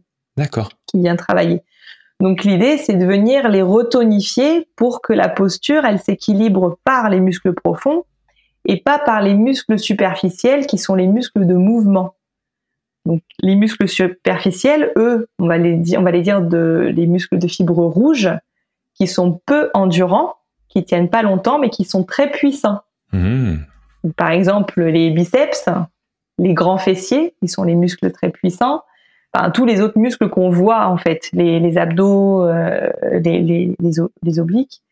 Donc cela, plus on va les muscler, moins on va pouvoir avoir de mouvement aussi, puisqu'ils sont pas faits pour être, euh, ils sont pas faits pour la posture, ils sont pas faits pour tenir debout, ils sont faits pour le mmh. mouvement. Les muscles de posture, c'est ceux qui vont être là pour pour tenir, euh, que, que, je peux m'aligner, je tiens droite et je force pas sur mon dos. Hmm. Que si je me tiens droit avec mes muscles de derrière et de mon bas de dos, et eh ben à bout d'un moment, je vais fatiguer dans mon dos. Hmm. Est-ce qu'il y a les muscles blancs ou les muscles rouges qu'il faudrait travailler en premier si on, si on repart un petit peu de zéro? J'ai une idée de la réponse, mais je te la pose quand même. oui, c'est un peu ça, oui. dans l'idée, on va euh, chercher un peu à déconstruire euh, la structure du corps en relâchant les muscles superficiels, en les détendant, et en allant chercher la contraction des muscles profonds, en allant plutôt les ressentir pour les remobiliser. Et ensuite, on pourra travailler euh, les muscles superficiels davantage. D'accord. Comme ça que j'aime travailler pour se reconnecter. D'accord. Tu, tu as parlé de détendre les muscles superficiels pour après renforcer les muscles profonds. Est-ce que les muscles profonds, on va, dans certains cas, euh, vouloir les détendre? Est-ce que dans certains cas, on va vouloir les rendre plus souples? Ou est-ce que leur seul but, c'est d'être tonique Alors, ils sont pas hyper euh, toniques comme un, biceps qui va se contracter, quoi. Ils sont, ils ont une fibre blanche justement qui a pas du tout les mêmes principes que la fibre des muscles de mouvement. Donc, en fait, euh, on peut on peut les, les, sentir et les forcer à se contracter. Donc les, muscles, le plus facile, c'est le transverse pour le mmh. sentir. C'est faire. J'arrive plus à respirer, mais c'est le contracter. c'est ça. Mais en soi, il faut pas qu'il y ait une volonté de contraction. Euh. Je pense qu'on peut, on, peut même pas parce que ils sont, ils ont beaucoup de capteurs sensoriels et ils travaillent dans la proprioception. Mmh. Ils travaillent dans, enfin, dans la stature. Euh, naturellement. On n'a pas besoin d'y penser logiquement pour qu'ils puissent nous tenir debout. Sinon, là, je pourrais pas tenir debout, par exemple. Je, enfin, je, je pourrais pas tenir. D'accord, mais du coup, tu les, tu les travailles? Comment ça se Comment ça se passe? Du coup, quand tu as réussi à, à peu près à détendre les, à détendre les biceps et, et, les autres, ceux qui, ceux, ceux qu'on voit dans le meilleur des cas, euh, qu'est-ce que, qu'est-ce que tu as, qu'est-ce que tu vas vouloir faire sur, par rapport à ces muscles profonds? Ben, on va les mobiliser euh, sans puisqu'on va on, va les mobiliser sans faire comme avec un muscle comme un biceps. C'est-à-dire que pour mobiliser un biceps je vais le contracter je vais porter un poids. Oui donc pour mobiliser par exemple les muscles de la colonne vertébrale dont on parlait tout à l'heure les muscles spinaux l'idée c'est une posture. Il faut sentir ces deux ischions dans le sol donc sentir une assise donc soit sur une chaise selon la souplesse qu'on a soit assis en tailleur peu importe et venir euh, placer euh, soit un livre sur la tête ou rien du tout, hein, mais avoir la sensation que la gravité me repousse, donc comme si je m'auto-grandissais, donc je, je, tire vers le haut et je laisse la gravité vers le bas et je respire en relâchant mes épaules, en relâchant tout le reste du corps. Et c'est pour ça que les Swiss balls sont intéressants, l'espèce de gros ballons, ils sont intéressants. Super. Ils sont, ils sont intéressants à travailler si on fait l'exercice de la bonne manière. Si je suis assise toute la journée sur mon super Swiss ball, si je suis assise toute la journée et que j'ai le dos complètement courbé sur le Swiss ball, je travaille pas mes muscles profonds. Ouais. Donc c'est important quand on est assis et qu'on utilise un Swiss ball de le faire en conscience et de hmm. pas l'utiliser comme un fauteuil. Ça n'a, pour moi, je pense, pas d'intérêt. D'accord. Même pas un peu pour l'équilibre? Bah, à condition d'être toute la journée euh, quand devant son ordi en train de sentir ses deux pieds dans le sol, sa colonne vertébrale tenue, euh, son autograndissement. Et ouais, du coup, tu es peut-être un petit peu moins efficace sur ton travail. Oui, oui, voilà. C'est voilà, du coup. C'est ça. Vaut mieux le faire en pleine conscience pendant 15 euh, minutes et, et puis le reste de la journée s'asseoir sur un fauteuil normal et puis retravailler sa posture en se disant bah je fais comme sur mon ballon, mais euh, j'essaye de me repositionner euh, correctement. Hmm. Sans, euh, Bien. Bien. bon, donc c'est un, un, super exemple que tu as donné. Alors, le coup du livre sur la tête, ça, ça aide à visualiser, donc je trouve que c'est bien, même si tu as dit que c'était pas nécessaire. Je trouve que ça aide vachement à comprendre l'intérêt et la difficulté de l'exercice. Oui. Voilà, donc même si c'est peut-être pas pour le débutant, hmm. je, je, je, trouve que c'est bien comme, direction J'utilise aussi souvent une image euh, comme euh, visualiser euh, trois sphères, la tête, la cage et le bassin. Ouais. Trois sphères alignées en leur centre, que tu les regardes de profil ou de face, comme des sacs de sable qui seraient alignés les uns sur les autres. S'il y en a un qui a un peu de travers, bah, ça se casse la figure, ça se repousse pas. Ouais. Et en plus de ça, nous, on a une colonne vertébrale qui sépare ces sacs de sable avec une syphose, une lordose, une syphose naturel qui aide au ressort en fait de la gravité qui, qui descend, donc la gravité du poids des trois sphères alignées. Et qu'est-ce qui va aider à monter finalement? Ce sont nos muscles profonds. Hmm. Parce qu'ils sont toniques, qui sont présents, ils aident à repousser, on va dire, la gravité. Et ainsi que nos disques entre les vertèbres qui ont un aspect de ressort qui vont pouvoir être euh, et pas être écrasés hmm. dans la posture. Ouais, ouais, et, pas, ouais, pas causer d'autres problèmes. Quand on entend parler de hernie discale, par exemple, c'est, je suppose que c'est limité quand on a, euh, quand on a des bons euh, muscles, comment te les appeler, spin? Spino. Spino tout simplement. Quand on a des bons muscles spinaux, je suppose que on est peut-être moins sujet à ce, à ce type de problème euh, ou à des ou à des ou à des pincements. Euh... Mm. D'accord. Ça, bah, il s'agit de mettre de l'air entre ces vertèbres et pour mettre de l'air, euh, du coup, on travaille le fait de s'auto-grandir automatiquement, on les engage en fait.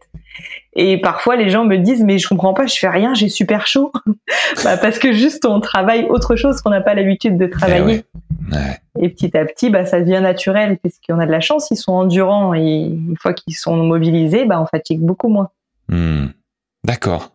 Bon, super. Donc ça, ça c'est un peu la première étape quand même de, de, de renforce, de mobiliser. C'est ça le terme que tu emploies pour les, pour les muscles profonds?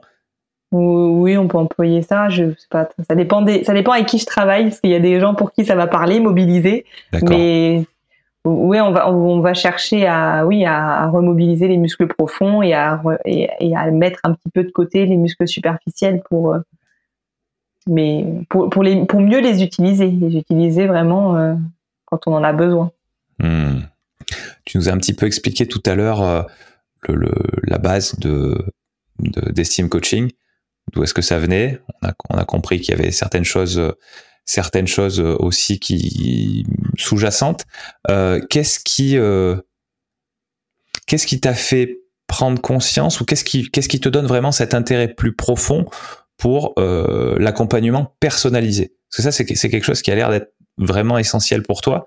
Euh, du coup, je pense que je pense que ça peut être bien que, mm. tu, que tu en parles, que tu nous dises vraiment ce qui, ce que, ce que ça t'évoque et pourquoi pourquoi c'est ta façon de travailler euh, Parce que je pense que on est tous très différents et d'où l'importance de, de, venir chercher euh, par où commencer chez la personne. Qui est chez une personne, ce sera différent complètement d'une autre personne. Ça sera très subtil. Et oui, c'est qu'on est vraiment tous très différents en fait. Ah tu, dis, tu dis par où commencer, c'est-à-dire que je suppose qu'il y aura pas exactement, il y aura pas les mêmes exercices ou il y aura pas les mêmes, euh, déjà il y a pas les mêmes objectifs, mais bon, par rapport à ce que toi tu apportes, tu, tu, tu auras pas les mêmes protocoles globalement suivant les personnes, mais c'est peut-être particulièrement important de de commencer. Imaginons que tu es entre entre deux entre deux personnes qui viennent te voir, qui ont deux objectifs différents, mais finalement tu vas peut-être leur faire faire quand même 50% d'exercices qui vont qui vont se ressembler. Enfin, je, dis mhm. ça, j'en sais rien, mais on peut imaginer qu'il y a des exercices qui vont qui vont revenir un petit peu pour beaucoup de monde. Euh, mais euh, mais malgré ça, peut-être les premiers exercices ou les, les premières étapes euh, vont être particulièrement importantes dans ce processus ou, euh, ou pas, pas. Ou en fait, euh, en fait toutes les étapes sont importantes à, égalité. Tout le long, je dirais. même s'il y, a des bases qui vont se ressembler, les exercices, le même exercice sera fait de manière complètement différente d'une personne à l'autre, dans l'amplitude, dans la durée, euh, dans la respiration, dans le positionnement du corps, parce qu'on peut vouloir travailler un muscle, mais la personne elle peut pas le faire assise comme on le fait d'habitude, elle est obligée de le faire euh, euh, d'une autre manière. Donc je vais utiliser des outils pour que la personne elle puisse adapter, branche mon ordinateur, pardon, elle puisse adapter sa posture et faire l'exercice. Le but, c'est que tout le monde puisse travailler, mais chacun la même chose aussi. Enfin, tout le monde veut travailler son muscle profond, par exemple le transverse, travailler la respiration. Ouais. Mais chaque personne va le faire différemment selon là où elle en est. Oui, je comprends. J'ai pu avoir l'année dernière une personne qui avait un handicap euh, avec une non-motricité du bas du corps. Et ben, elles étaient deux, donc je, travaillais à deux en même temps avec une autre personne, elle qui avait un problème plutôt de, dos, euh, donc du pincement vertébral. Ben, on travaillait ensemble sur le même objectif euh, d'exercice, mais elles travaillaient chacune différemment l'exercice. Donc je vais adapter l'exercice pour qu'il, que la personne elle puisse le faire. et, hmm. dans, dans, la même qualité que l'autre personne. Hmm. Je comprends. dans cette idée de d'accompagnement personnalisé pour la santé physique, euh, est-ce qu'il a des est-ce qu'il y a des clichés, est-ce qu'il y a des, des, choses fausses qu'on a tendance à penser quand on pense à, à un sujet comme comme le tien? Hmm, C'est-à-dire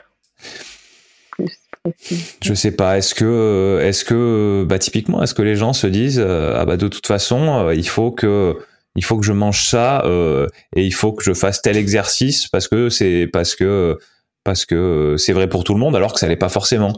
Euh, je sais pas. Est-ce que est-ce que par exemple faire la faire la faire la planche, est-ce que c'est ça a l'air d'être un exercice qui est plutôt bon pour les muscles profonds.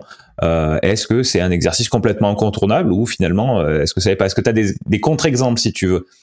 Peut-être que la planche, c'en est pas, hein, euh, à, part dans des cas très particuliers de, de, personnes comme tu comme tu nous as mentionné tout à l'heure, quelqu'un qui a, qui a un handicap ou qui mais euh, mais est-ce que voilà, est-ce que tu as des contre-exemples? Est-ce que tu as des choses que les gens ont tendance à penser qui sont fausses en fait?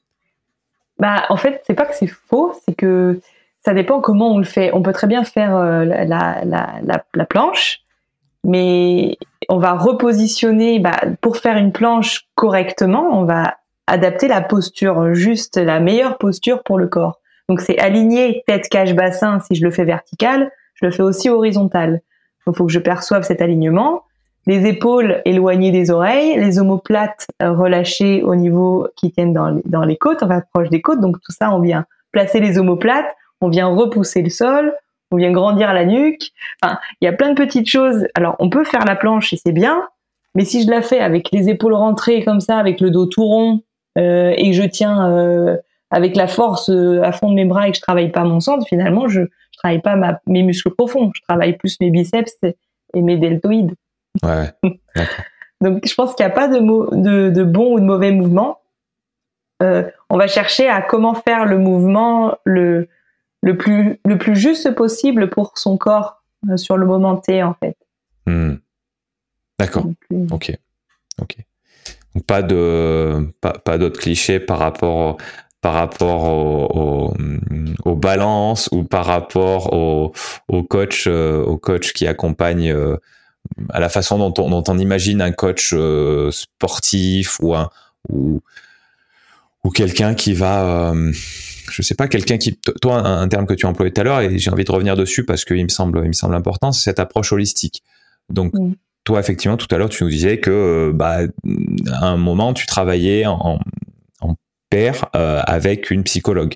Donc, peut-être qu'effectivement, tu vas pas, tu vas pas gérer absolument tous les côtés de la personne, euh, mais, mais, mais voilà, peut-être que tu as des, peut-être que Peut-être qu'il y a des choses qu'il faut qu'il faut éviter auxquelles tu penses. Euh,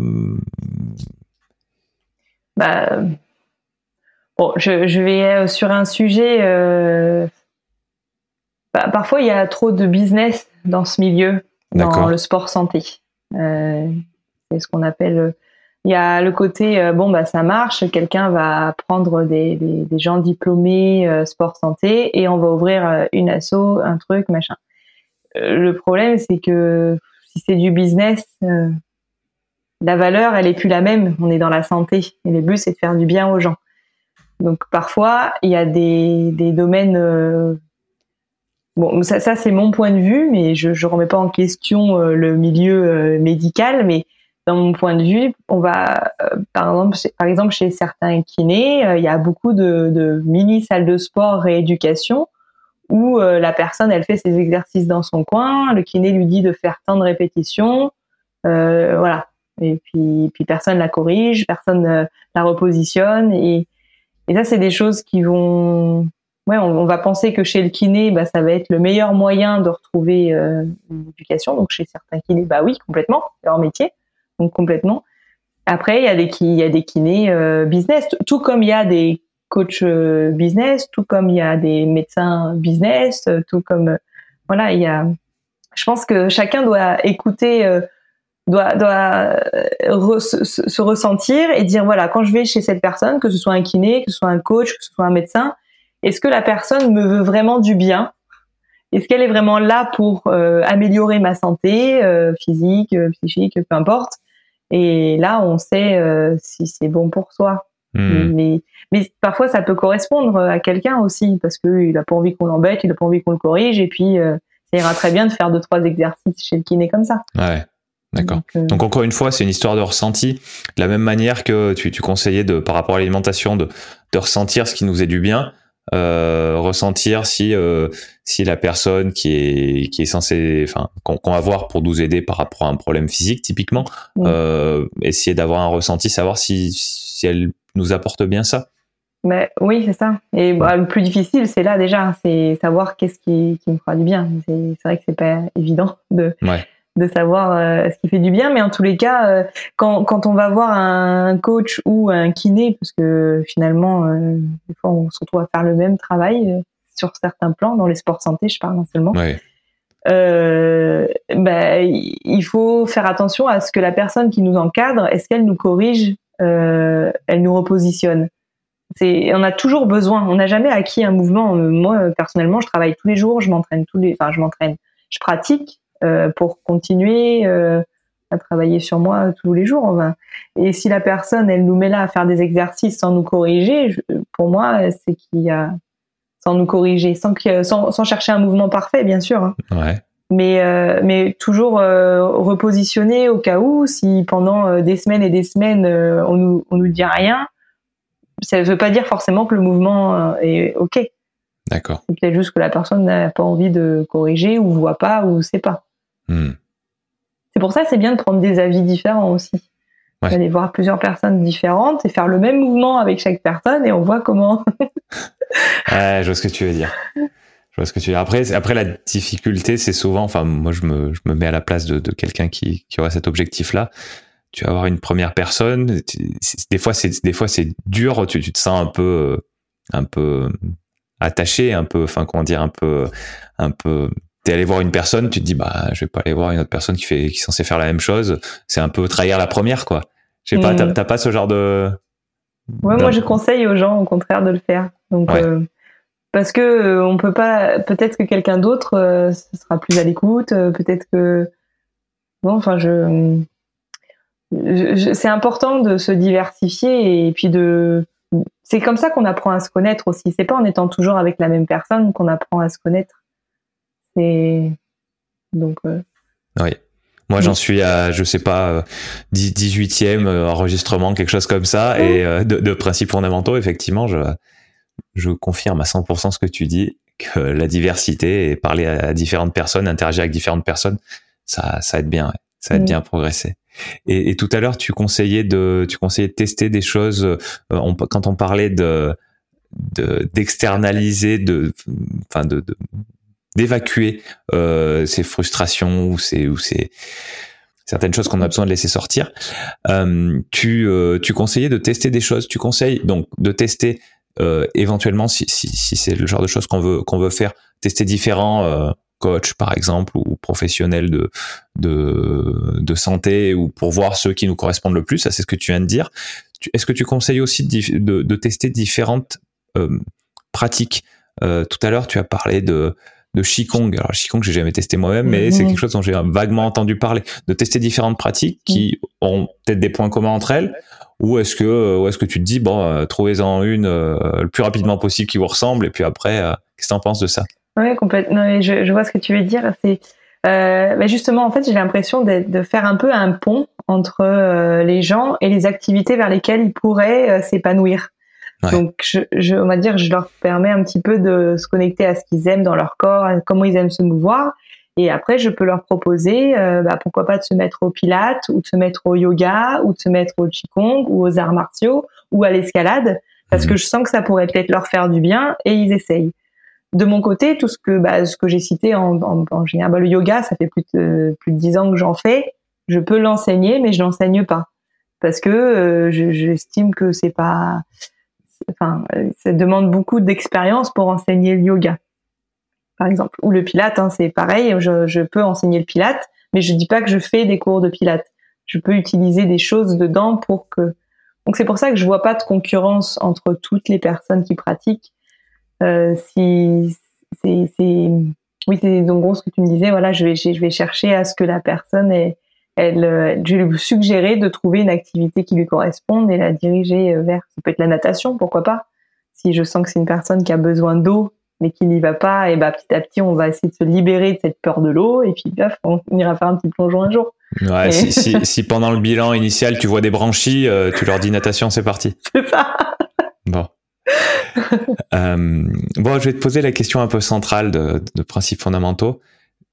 Dans, dans, ton, dans ton domaine ou dans donc tu vas me dire si tu veux répondre typiquement par rapport à, au, sujet central ou si tu veux tu veux glisser un petit peu hein.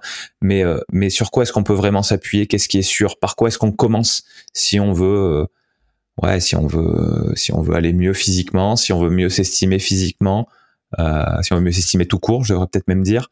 Euh, voilà, peut-être. Soit tu me dis par quoi est-ce qu'on commence, soit, soit peut-être que tu as des, peut-être que tu as des principes déjà que tu as, auxquels tu as réfléchi et que tu as envie de, envie de partager tout de suite.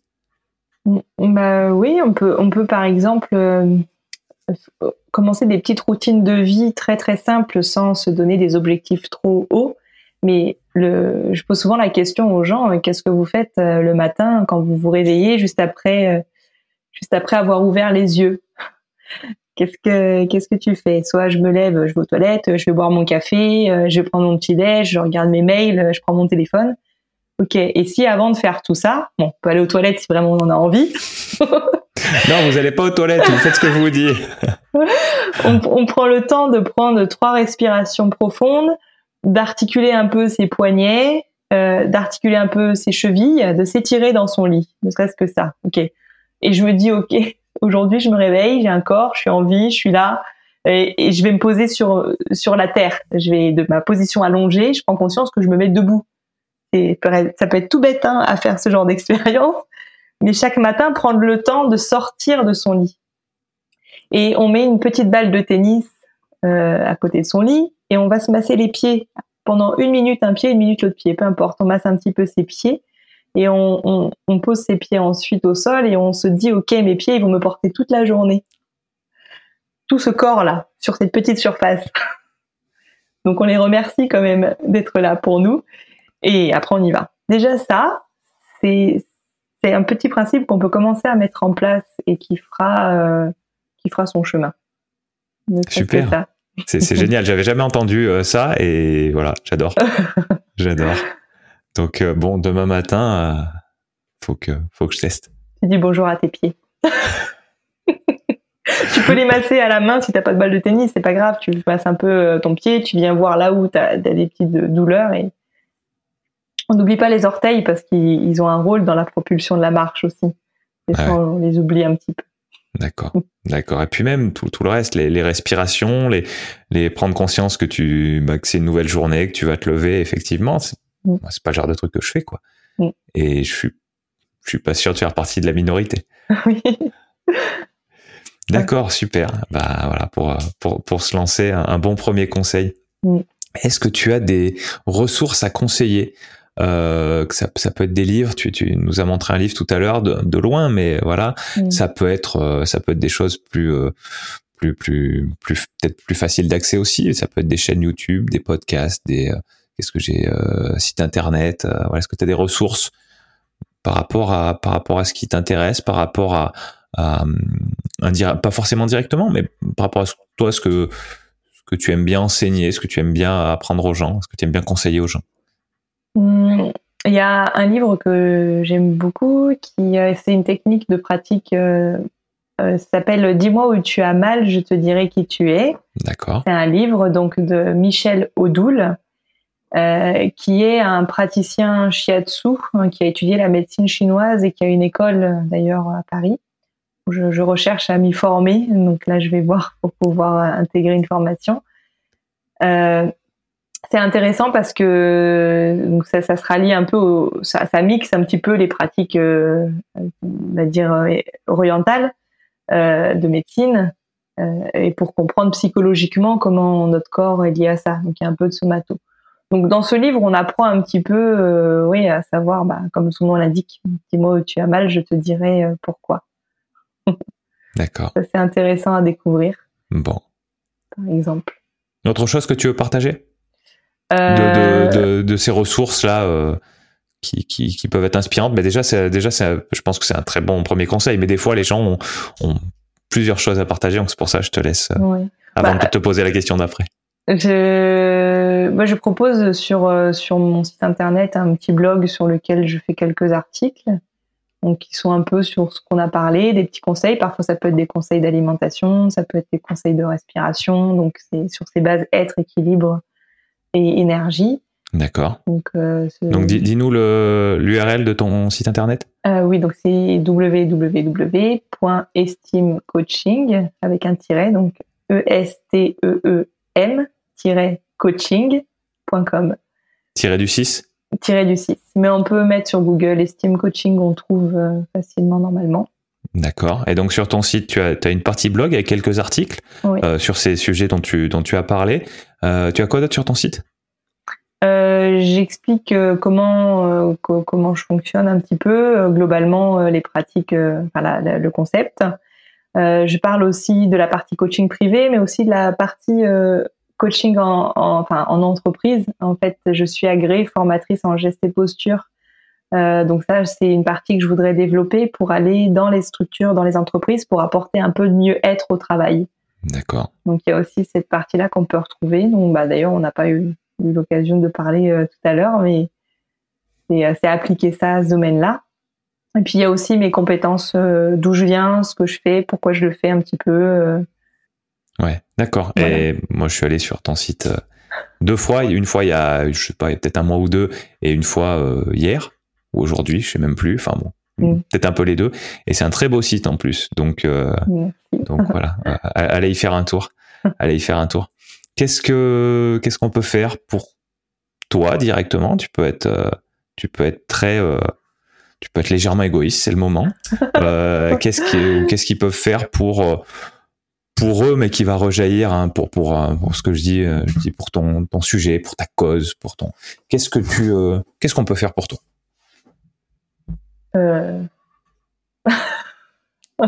Est-ce que ça peut être, est-ce que ça peut être déjà de de se poser la question comment on se sent physiquement? Ça peut être juste ça dans un premier mmh. temps. Comment on se sent physiquement et en, et en fonction des en fonction des, des réponses qui nous viennent, euh, peut-être peut-être agir, peut-être pas laisser euh, peut-être pas laisser s'engrainer des des problèmes, des choses qui nous qui, qui, nous tracassent. Euh, voilà. Donc après après si on se rend compte qu'il y a peut-être des choses sur lesquelles on peut agir, éventuellement se retourner vers toi ou vers ou vers quelqu'un dans un dans un domaine proche du tien ou parallèle du tien. Je voilà, ça peut être et puis, et puis ça peut être des choses plus, je te dis, plus, plus centrées sur, sur toi, ce que tu fais. Est-ce que ça peut être euh, tout simplement euh, te suivre, euh, te suivre sur, sur des réseaux sociaux, te, te s'abonner à, mm. à, quelque chose que tu, que tu produis. voilà, ça peut être, ah, c'est vaste. Qu'est-ce qu'est-ce que t'aimerais que les gens fassent? Alors, ce que j'aimerais que les gens fassent, bah, qu'ils prennent un peu plus soin d'eux. Vraiment, c'est moi après qu'ils me suivent, ça, bah, ça me fait plaisir. Mais mon but c'est pas qu'on me suive, c'est que je leur partage un savoir. Pour moi, j'ai rien, j'ai rien qui m'appartient. Donc tout ce que j'ai, c'est pour le partager. Donc euh, si je peux planter des graines euh, au plus grand nombre pour qu'ils puissent chacun évoluer, euh, voilà, c'est quelque chose que, que j'aimerais beaucoup partager. Et que les gens commencent à se poser la question au lieu de d'être fataliste face à, face à une une position de vie, face, face à, à, une douleur corporelle, euh, face à un problème de poids, et eh ben essayer de se dire que euh, je peux voir euh, m'ouvrir, dire, à d'autres possibilités et demander conseil. Et, et moi, faut pas hésiter, même si je fais du coaching particulier en présentiel, j'aime bien qu'on me pose des questions et qu'on me demande en fait je, l'ai proposé à plusieurs personnes déjà, mais là, si on veut m'écrire euh, sur mon site, sans que ça engage à quoi que ce soit, hein, on me pose une question euh, sur, euh, sur un conseil sur la forme physique, le corps, le bien-être. C'est avec plaisir que j'y répondrai. Bon, ça tombe bien, c'est ma question d'après. Comment est-ce qu'on te contacte? On passe par ton site? C'est ce que tu préfères? Euh, oui, il y a un formulaire contact dans lequel on peut passer par mon site et je réponds par mail. Après, il y a aussi sur Facebook, sans problème. J'ai ma page Facebook euh, Estime Coaching ou Instagram aussi. D'accord. Sur Instagram, c'est Céline slash, enfin le non pas slash, Céline du Estime du bas Coaching. D'accord.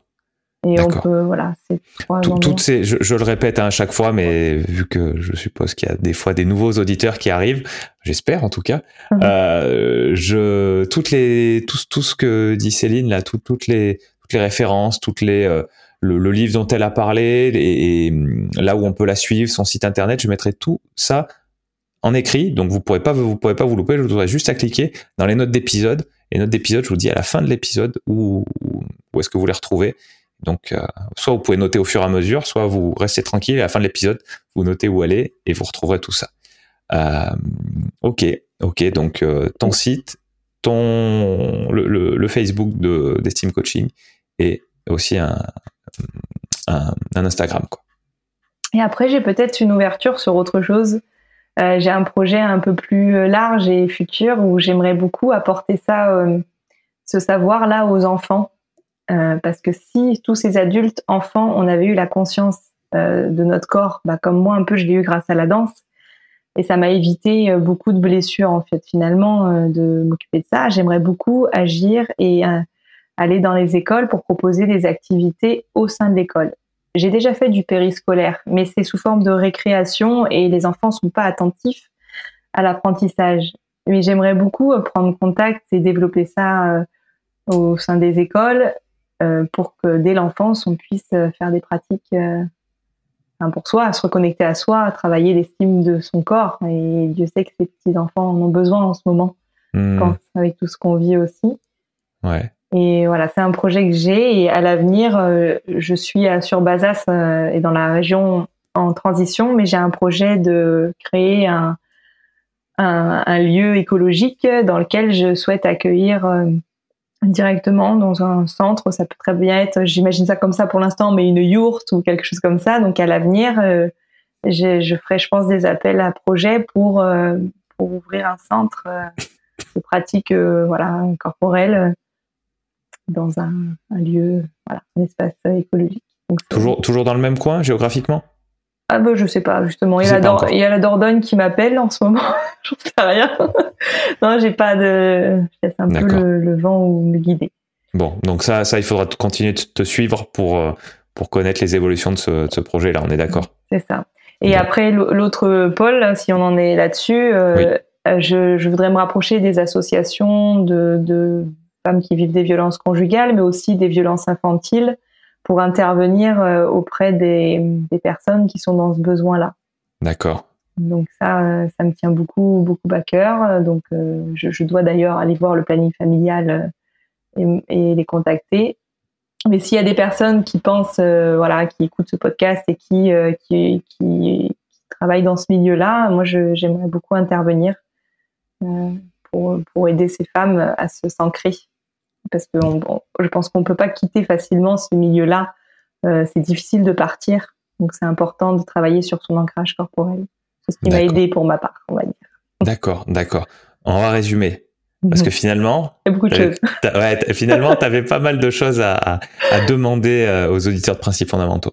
Donc, euh, ce dont on a parlé pendant le plus longtemps dans cet épisode, c'est peut-être te contacter ou aller voir ton contenu, notamment pour les gens qui ont, euh, qui ont des, qui sentent, qui, qui, manquent d'aisance physique. C'est ça le terme que tu as employé tout à l'heure? Aisance? Oui, aisance corporelle ou. Aisance euh, corporelle. Après, ça peut euh, être tout autre chose, mais bon, il faut, faut, aller voir, il faut contacter après. D'accord. Donc, première catégorie. Deuxième catégorie, peut-être, alors ça, tu vas, tu vas me dire, par rapport à ce, à ce projet vis-à-vis des enfants, ça serait quoi? Ça serait des, des directeurs d'école primaire, ce genre de personnes qui pourraient qui pourraient t'aider dans ce, dans ce projet-là? Par exemple, oui. Des professeurs euh, qui ont envie dans leur classe pouvoir instaurer ça, mais c'est vrai que oui, des personnes qui sont dans le milieu éducatif, éducation nationale. Ouais. de, qui ont des, des, élèves de quel âge à quel âge en gros, dans l'idéal? Euh, Dès la maternelle. Maternelle, primaire, adolescent. Adolescent, euh, ce grandement besoin aussi, même collège, lycée. Ok. Et ouais, très large comme public. D'accord. D'accord, donc ça c'est la, deuxième catégorie de des, enseignants ou des enfin, ou des directeurs ou des, gens de l'éducation nationale. troisième catégorie les, les violences conjugales, c'est ça Les associations, les plannings familiales, les, ces structures-là. D'accord. Des, éventuellement des personnes individuelles qui sont dans une situation comme ça et qui ne sont pas forcément rapprochées d'associations ou, ou peut-être que tu leur conseilles plutôt de, bah, c'est possible aussi, pourquoi pas. Après, encore une fois, euh, ce qui est possible à faire dans le milieu euh, associatif, c'est que ça va être pris en charge par l'association. Que si c'est sur le plan privé, ça demande un, financement. si la personne a les moyens de, voilà, ça reste mon activité professionnelle, mais euh, sur le, le, côté social, donc ça peut être aussi des femmes si elles vivent des situations difficiles euh, sur le plan euh, relationnel, conjugal, euh, et qu'elles peuvent me demander conseil ou ne serait-ce que me contacter, c'est possible aussi. Ok, très bien. On a fait le tour? Je crois, oui. bon, bah c'est super, c'est super. est-ce qu'il y a, est-ce qu'il y a une question que je t'ai pas posée que tu aurais aimé que je te pose? Bah, Rien qui me vient. Je trouve que c'était hyper constructif. C'était bien. Bon, t'es pas obligé, hein, t'es pas obligé, mais je demande parce que parce qu'une ou deux fois, euh, on, m'a dit ouais ça j'aurais bien aimé que tu me le demandes. Alors hein, je le demande parce que parce que des, enfin, j'essaye de poser les questions, mm. des questions appropriées, des questions sur le moment et tout, mais mais je sais pas, je sais pas ce que tu sais, donc euh, donc des fois il y a des choses importantes, on peut passer à côté parce que j'ai pas posé la bonne question et ça serait dommage. Oui, après des choses qui peuvent venir après, mais non, peut-être euh, l'idée euh, que je fais un petit peu de pratique manuelle aussi, parce que j'ai, je, je, peux faire, parfois faire des massages pour aider le mouvement, ou je peux manipuler un petit peu. Je sais pas, c'est pas que euh, faire faire. D'accord. donc je sais pas si ça, ça peut. Effectivement, on n'en a pas du tout parlé de ça, donc mm. donc quand tu parles de quand tu parles de massage, c'est c'est c'est dans, enfin comment ça se passe? Euh, soit je le propose si la personne en a besoin ou si euh, c'est possible, mais où ça peut se faire dans, dans la séance où je vais venir euh, manipuler, aider le corps à se positionner sans forcément faire une séance complète. Ouais. Et ça peut ça peut m'arriver que si la personne le le demande, oui, mais si je sens aussi que ce sera un besoin pour elle de, de faire un massage. D'accord. Que voilà, et puis c'est un massage qui n'est pas forcément bien-être, hein, c'est un massage pour aider le muscle à se détendre. Ouais, c'est très clair. C'est très clair. Justement, typiquement pour les gens qui ont du mal à toucher leurs pieds, peut-être que des fois, euh, des fois, il y a un petit coup de main, euh, littéralement en plus, un petit coup de main, ça, ça va permettre de passer le débloquer dans la tête et en plus, euh, et en plus débloquer peut-être un, peut-être un, je sais pas comment ça marche, mais un muscle ou un qui serait un peu Mm. qui serait bah, qui serait bloquant pour pour le dérouler quoi. C'est ça. Donc il y a le, voilà moi qui peux masser, puis j'apprends beaucoup aussi l'automassage, le fait de de, de, prendre conscience euh, bah, de son avant-bras, de son mollet, de tout ça, et, et, que oui que les gens puissent être autonomes chez eux aussi encore une fois, ça c'est très important. Ouais. on en a parlé tout à l'heure de l'autonomie mm. déjà, mais mais c'est bien d'en remettre une couche. Mm. Euh, très bien. On a parlé de les, mots qui les, mots clés qui sont revenus euh, autonomie euh, équilibre euh, personnalisation je sais pas pardon? Posture. Posture évidemment. Ancrage. Ancrage ouais. c'est important même si ça peut paraître assez abstrait ouais mais typiquement les muscles profonds t'associes ça à de l'ancrage. Oui enfin oui oui on peut on peut associer ça à ça oui mais, mais c'était pas ton idée quand tu as parlé d'ancrage? Euh, Non, l'ancrage, c'est vraiment comment on ressent le sol, comment on travaille ses appuis. C'est vraiment la partie des membres inférieurs. Hmm. On le voit dans la marche, dans la posture. Ça. Hmm. Puis ça, ça parle aux gens. Euh, quand, des, gens, si on se pose la question, est-ce que je me sens ancré? Si ne serait-ce qu'on peut se poser soi-même la question, comment je me sens par rapport au sol? Que je me sens euh, un peu en l'air? Est-ce que je me sens connectée? Est-ce que je suis posée sur mes appuis ou ça parle? Est-ce que je me sens comme une crêpe? Comme une crêpe, pourquoi pas? Là, c'est l'ancrage ultime en fait. un plat trop ancré, peut-être. apparemment, on peut être trop ancré. Bah, si on est trop écrasé, après, il faut se servir de l'ancrage pour s'élever. Mais après, si on est trop élevé, après, c'est pas bon non plus. on flotte. ah, ça, a l'air pas mal de flotter quand même. Oui, mais après, euh, on peut plus rien contrôler. Hein. Si, tu flottes, tu flottes. Hein. T'en prends de la drogue et ça y est, hein, tu flottes. Ah, on n'est on, est pas loin. Tu vois, sans drogue, je pense qu'on n'est pas loin de, on n'est pas loin du, du, flottement final. c'est ça. Et c'est pour ça, tiens, je, je, juste, je fais le lien à ça en yoga. Euh, le yoga, faut, enfin, je, je juste donne un conseil, faire un peu attention au choix des cours de yoga qui sont parfois devenus trop sportifs. Donc euh, finalement, c'est plus euh, du yoga, parce que le yoga c'est une philosophie de vie. Donc finalement, on fait que des cours de stretching. Et parfois tout l'inverse, qui sont hyper spirituels. Et si on hmm. manque d'ancrage, on a un risque de devenir un peu euh, flottant dans voilà. Et on se dit ah ça m'a fait du bien ce cours de yoga, je sens où?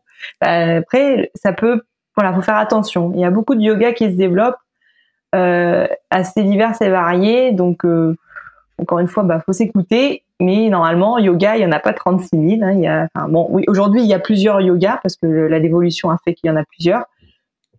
Mais souvent, quand on cherche des solutions pour son bien-être, on va vite vers une technique et on voit que ça nous fait du bien.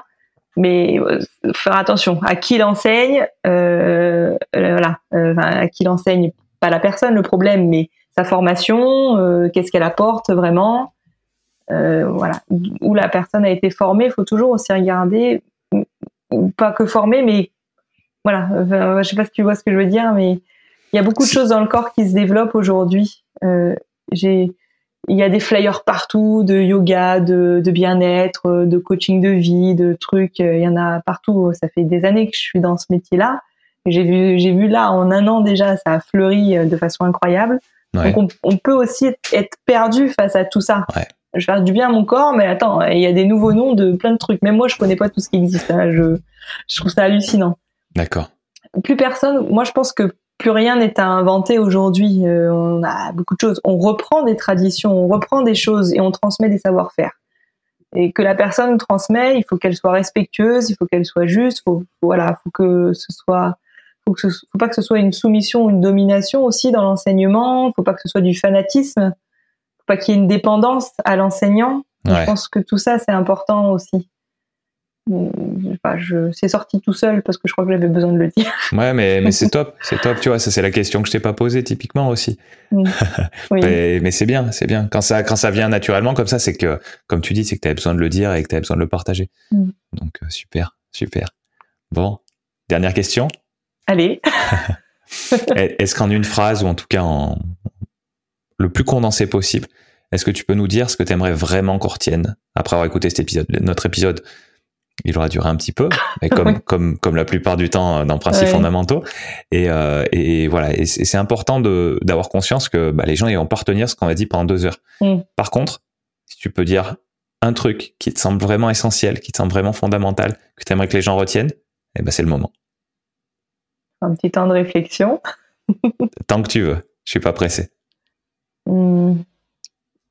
Quoi qu'il arrive, qui se passe à l'extérieur de moi, quand je me reconnecte à mon souffle, qui est mon souffle vital à l'intérieur, je pourrais toujours me rassurer. Euh, l'impermanence des choses de l'extérieur, ne, on essaye, le souffle me permet de ne pas être impacté par l'impermanence des choses à l'extérieur de moi. Voilà, Bien. Bien. Merci. Merci. On, tu, tu, tu, nous, tu nous ramènes sur, euh, sur des, des, choses dont on a déjà parlé justement dans un épisode que tu as écouté, du stoïcisme en quelque sorte. Le fait de, le fait de contrôler certaines choses et puis, puis qu'à l'extérieur, des choses qu'on ne contrôle pas et de, et de se focaliser sur, sur ce qu'on contrôle. Donc tu parlais du souffle. Le souffle vital, c'est la seule chose que notre corps fait sans qu'on. C'est pas volontaire la respiration. C'est naturel. C'est si elle est plus là d'ailleurs, euh, on est mort. Hein.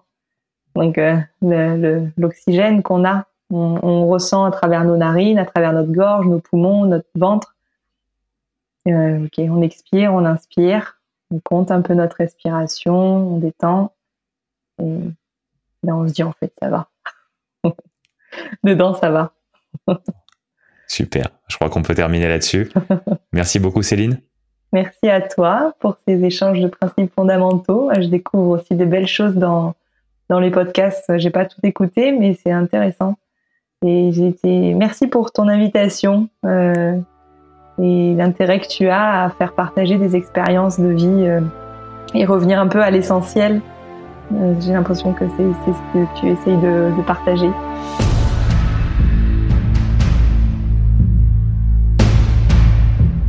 Merci cher auditeur d'avoir écouté cette discussion jusqu'au bout. Tu peux retrouver les notes de chaque épisode sur le site alexandrepenot.fr slash podcast. C'est alexandre, P-E-N-O-T.fr slash podcast. Ces notes contiennent notamment le moyen de contacter l'invité et les références qu'il ou elle a mentionnées. Sur cette même page, tu trouveras les vidéos de tous les extraits marquants de l'épisode, ainsi que la version vidéo de l'épisode complet. Si tu veux aider ce podcast à continuer de se développer, tu peux t'abonner sur ta plateforme d'écoute préférée et y laisser une évaluation positive. Tu peux également me parler directement depuis le formulaire de contact de mon site pour me dire qui tu es, comment tu as découvert Principes fondamentaux et éventuellement qui tu penses qui ferait un bon invité. Évidemment, ce qui aide le plus, c'est que tu recommandes ce podcast à des personnes que ces discussions pourraient intéresser. A bientôt pour un nouvel épisode de Principes fondamentaux.